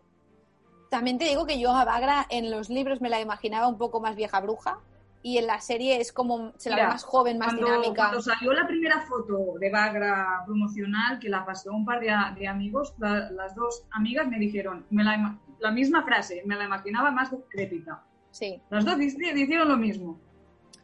pero bueno, también te da para un personaje más balas, ¿no? O sea, es un poco menos Sí. inesperado porque Bagra es un personaje que te engaña con el aspecto de, de señora anciana, que luego es un ser Mm. ultrapoderoso. Esta te engaña menos, pero es verdad que el impacto de su personalidad y de su aspecto físico es, es mayor, ¿no?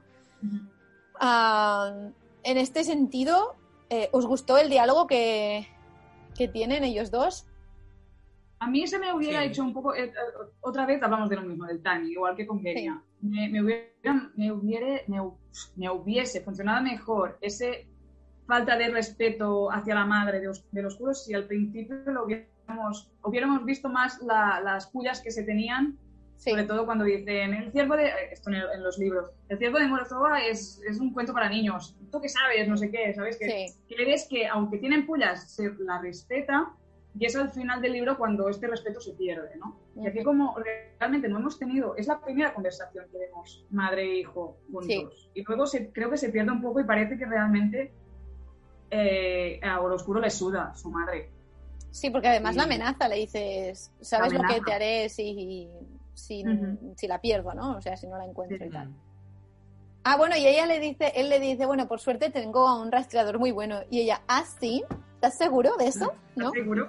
Y ahí se queda en plan, mira, soy tu madre y tengo la última palabra. Pregúntame, es en plan de como Jesper. Pregúntame. Pregúntame. Pero también Bagra se piensa que Bagra se piensa que ya está muerto. Que mal está muerto. Sí, sí, sí. El mal sí, está sí. muerto. Y realmente dice, ¿cómo vas a encontrar a. Lina si no tienes un rastreador? Y de pronto Sí. está mal detrás de un árbol, ahí. Vale. Pobrecico.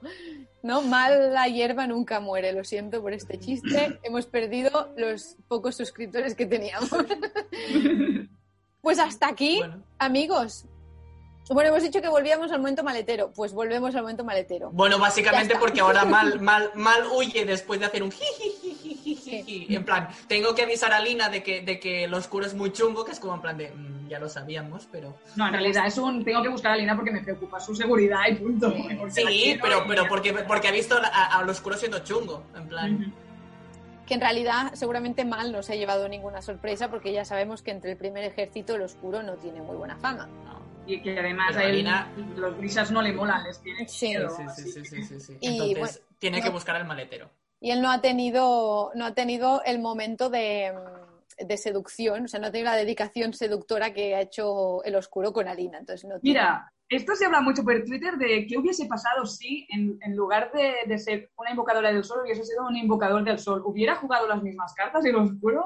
yo creo que sí. ¿Cómo lo hubiese hecho? Yo creo, que- Yo yo creo- creo que sí. Yo creo que Yo sí. creo que ¿eh? también. 500, Es que no 500 puede años, resistir. 500 años de, de virginidad dan para muchas cosas. Pe- pe- perdón. Que te lo es una manera muy horrible y hemos perdido entonces ya toda la audiencia. No sé, ¿estás llamando incel a, a- a oscuro?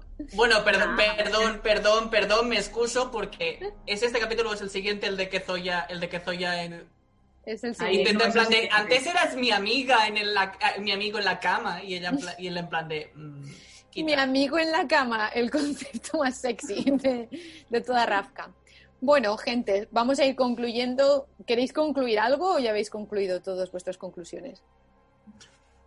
Hecho No, que ha sido, ha sido un capítulo muy, muy dinámico Muy intenso. y con el, Sí. el equilibrio entre, bueno, el, el boom de información, de cosas Sí. que no sabíamos, pero también los momentos cómicos y tal. Sí. Y que a mí me guay. encanta justamente cuando, cuando, se- cuando muchas tramas paralelas de muchos lugares diferentes confluyen en uno y sabe balancear mucho la situación esta entre, entre los dos y que no se- O sea, quiero decir que está bien, bien hecho en esa parte y me gusta este tiki-taka de, de, cuan- de cuando están juntos en muchos personajes. Hmm. que tampoco llegan a compartir, o sea que sí que tienes el momento este de, ay, que se han conocido Cass, Inés y, y Alina, ¿no? Pero te dan tan poquito, o sea, es como una milésima de segundo, ¿no? Y, y- y sí que, como que sigues teniendo ganas de que compartan más momentos en, en capítulos futuros, ¿no? Y a su vez, Es que, esto, es que este, este ya vamos a debatir mucho. Porque Ya vamos a debatir en el próximo capítulo. En el próximo yo estoy en capítulo. plan- Yo estoy en Es plan. en el próximo. No, chicos, En el próximo no capítulo, el debate. Por favor, levantad la mano, no, no, no, como en clase. No, ¿Qué- qué- hacemos un David. Oh, perdón, Sí. para, para spoiler del próximo capítulo hacemos un David. Puede de- hablar. Mira, Esther ha levantado las palmas. A ver, Esther, ¿qué quieres decir? ah, son palmas, imagínate. No sé, ahora no lo sé sacar. ¿Verdad que antes era.? Yo creo que lo han cambiado en Zoom. Yo sí, creo sí, que lo hacen había- ahora. Sí. Ahora doy palmas y, y levanto la mano. Jolín, yo no El lo puedo hacer. el- vamos a hacer el momento David de. Y el, y el oscuro en plan de que puedes hablar David. Y él. Bueno, pues eso, que decía que vosotros estáis muy fangirl y muy fanboy y que se conozcan y tal, y yo estoy en plan que no, pero ya lo hablaremos en el próximo. Ah, a mí tengo que decir que me siento un poco, perdona, eh, Ricard, muy cortito, me siento un No. poquito sucia también en el sentido de, estos personajes no deberían conocerse. Pero bueno, Pues en plan, en plan actually de... El, el purismo, me puede el purismo, Sí. lo. Sí, sí. Es verdad. Yo el problema no lo tengo en el capítulo siguiente, lo tengo en otros que ya, que ya iremos También, hablando. también. Otro- otras, otras, ver, otras conveniencias de guion que aparecen luego, pero... Esto me sorprende un montón porque yo pensaba que, que, o sea, yo tenía miedo de hatear demasiado y ma- poner triste a Esther. o sea, como, como yo sabía que tú ibas pues con todo tu corazón grisha embargado de, de emoción Sí. por esto, me daba miedo, mm, o sea, No decir... están a la altura. No, no, no, no estar a la altura, sino como que, o sea, evidentemente yo me he sentido súper conectada con esta saga desde que empecé a leerla, o sea, desde que empecé a leerla esta vez, no con Sis de Cuervos, pero no se puede comparar a todos los años que, o sea, yo lo he vivido muy intensamente muy poco tiempo, pero no tengo la historia que tienes tú, ¿no? Entonces pensaba, a ver si voy a criticar algo y esto se va a poner triste, pero me da la sensación No. de que igual también te- se compensa por el lado este de me están tocando algo que, me, que yo me quiero mucho, entonces mm, también me pica más cuando algo no me gusta, ¿no? Totalmente. Sí, pero a ver, o sea, primero de todo somos personas y vamos a, a jugar la carta de, de, de no lo han hecho para mí esta esta esta Arturo González Campos. Pero no es verdad, porque en este caso sí lo han hecho para ti, porque claro, la- o sea, es una cosa tan, en parte es hecha para los fans en el sentido de que si los libros no hubieran tenido ese éxito, esta serie no existiría, ¿no? Sí, pero quiero decir que yo puedo tener mis cosas, o sea, yo la vi, o sea, la, la primera vez que la vi de un tirón, la Mm. viví mucho, pero a base de revisionar y de pensar, hay cosas que me excluían. Sí, y, y no pasa nada. O sea, al final yo soy fan de los libros y esto no deja de ser una, una cosa aparte. Que lo vivo también mucho, sí, Hmm. pero no deja de ser otra historia y está utilizando otro lenguaje y por supuesto está utilizando otras tramas, o sea, está juntando las tramas de unas formas diferentes. Así que al final, Claro. es otro producto. Es que desde el momento en que hicieron el cruce, se ha convertido, o sea, no es ni A ni B, mm, o sea, no, no es la suma de A y B, sino que es C, que es una cosa completamente distinta. sí, La sí, explicación formulaica que he hecho. A mí, Ah. ya, lo, ya, lo diré, ya lo diré en el próximo capítulo cuando hacemos el resumen, pero a mí me- lo que me da miedo es que al final se quede en una cosa de tres temporadas y que se hayan cargado un producto, o sea, un libro que funciona muy bien y que tiene luz propio, que es seis de cuerdos, para darnos solo miguitas. claro. Esto es lo que me preocupa y que me sabría mal, pero Yo- al final, mira. estoy de acuerdo, o sea, sería una pena que, que la historia de los cuervos se quedara en una pizquita insertada en la historia Vale, de Alina. vale, O sea. Pero, en fin, confiamos en que en sí, bueno, que sí, que sigan, tal vez si hay temporada 2 y 3, no perdamos a los cuervos directamente, pero que todo esto mm, concluya. O... También es verdad que si hacen con los cuervos lo que han hecho con Nina esta temporada y el Fierdano Sexy, eh, o sea, si, lo los siguen introduciendo, pero de una forma mucho más ligera, igual podemos tenerlos de forma intermitente hasta que al final de la temporada 3 nos dejen en Ketterdam a las puertas de el atraco, ¿no? A mí eso me encantaría, pero me da Eso miedo que al final tengamos un Hulk que Mm. no tiene peli y tiene pizquitas en las otras películas de, Claro. de Marvel. Esto sí que me Mm. sabría mal porque yo creo que Seis de Juegos al final es lo que despuntó a Lee Bardugo como la autora que es ahora. ¿no? Sí, sí, sí, esto parece ser, para mí no, pero parece ser la opinión global, ¿no? La También- opinión global es esta. Sí.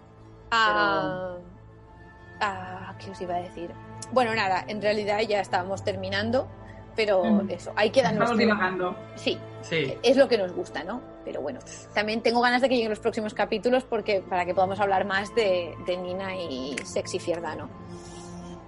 Bueno, gentes, muchas gracias por acompañarnos. Eh, esperamos que os estén gustando nuestros, nuestros análisis. Ya veis que hoy hemos estado un poquito más relajados porque ya contábamos con que solo analizábamos un capítulo. Analizábamos. valiente, valiente forma de llamarlo, ¿no? ¿Qué hacemos? Pero bueno, esperamos aportar algo de valor y si no, nuestras humildes o, prepotentes opiniones, como queráis y según el momento. Muchas gracias por estar ahí y un saludo a todos los grishas y okasatsuya que nos siguen. Adiós. Adiós.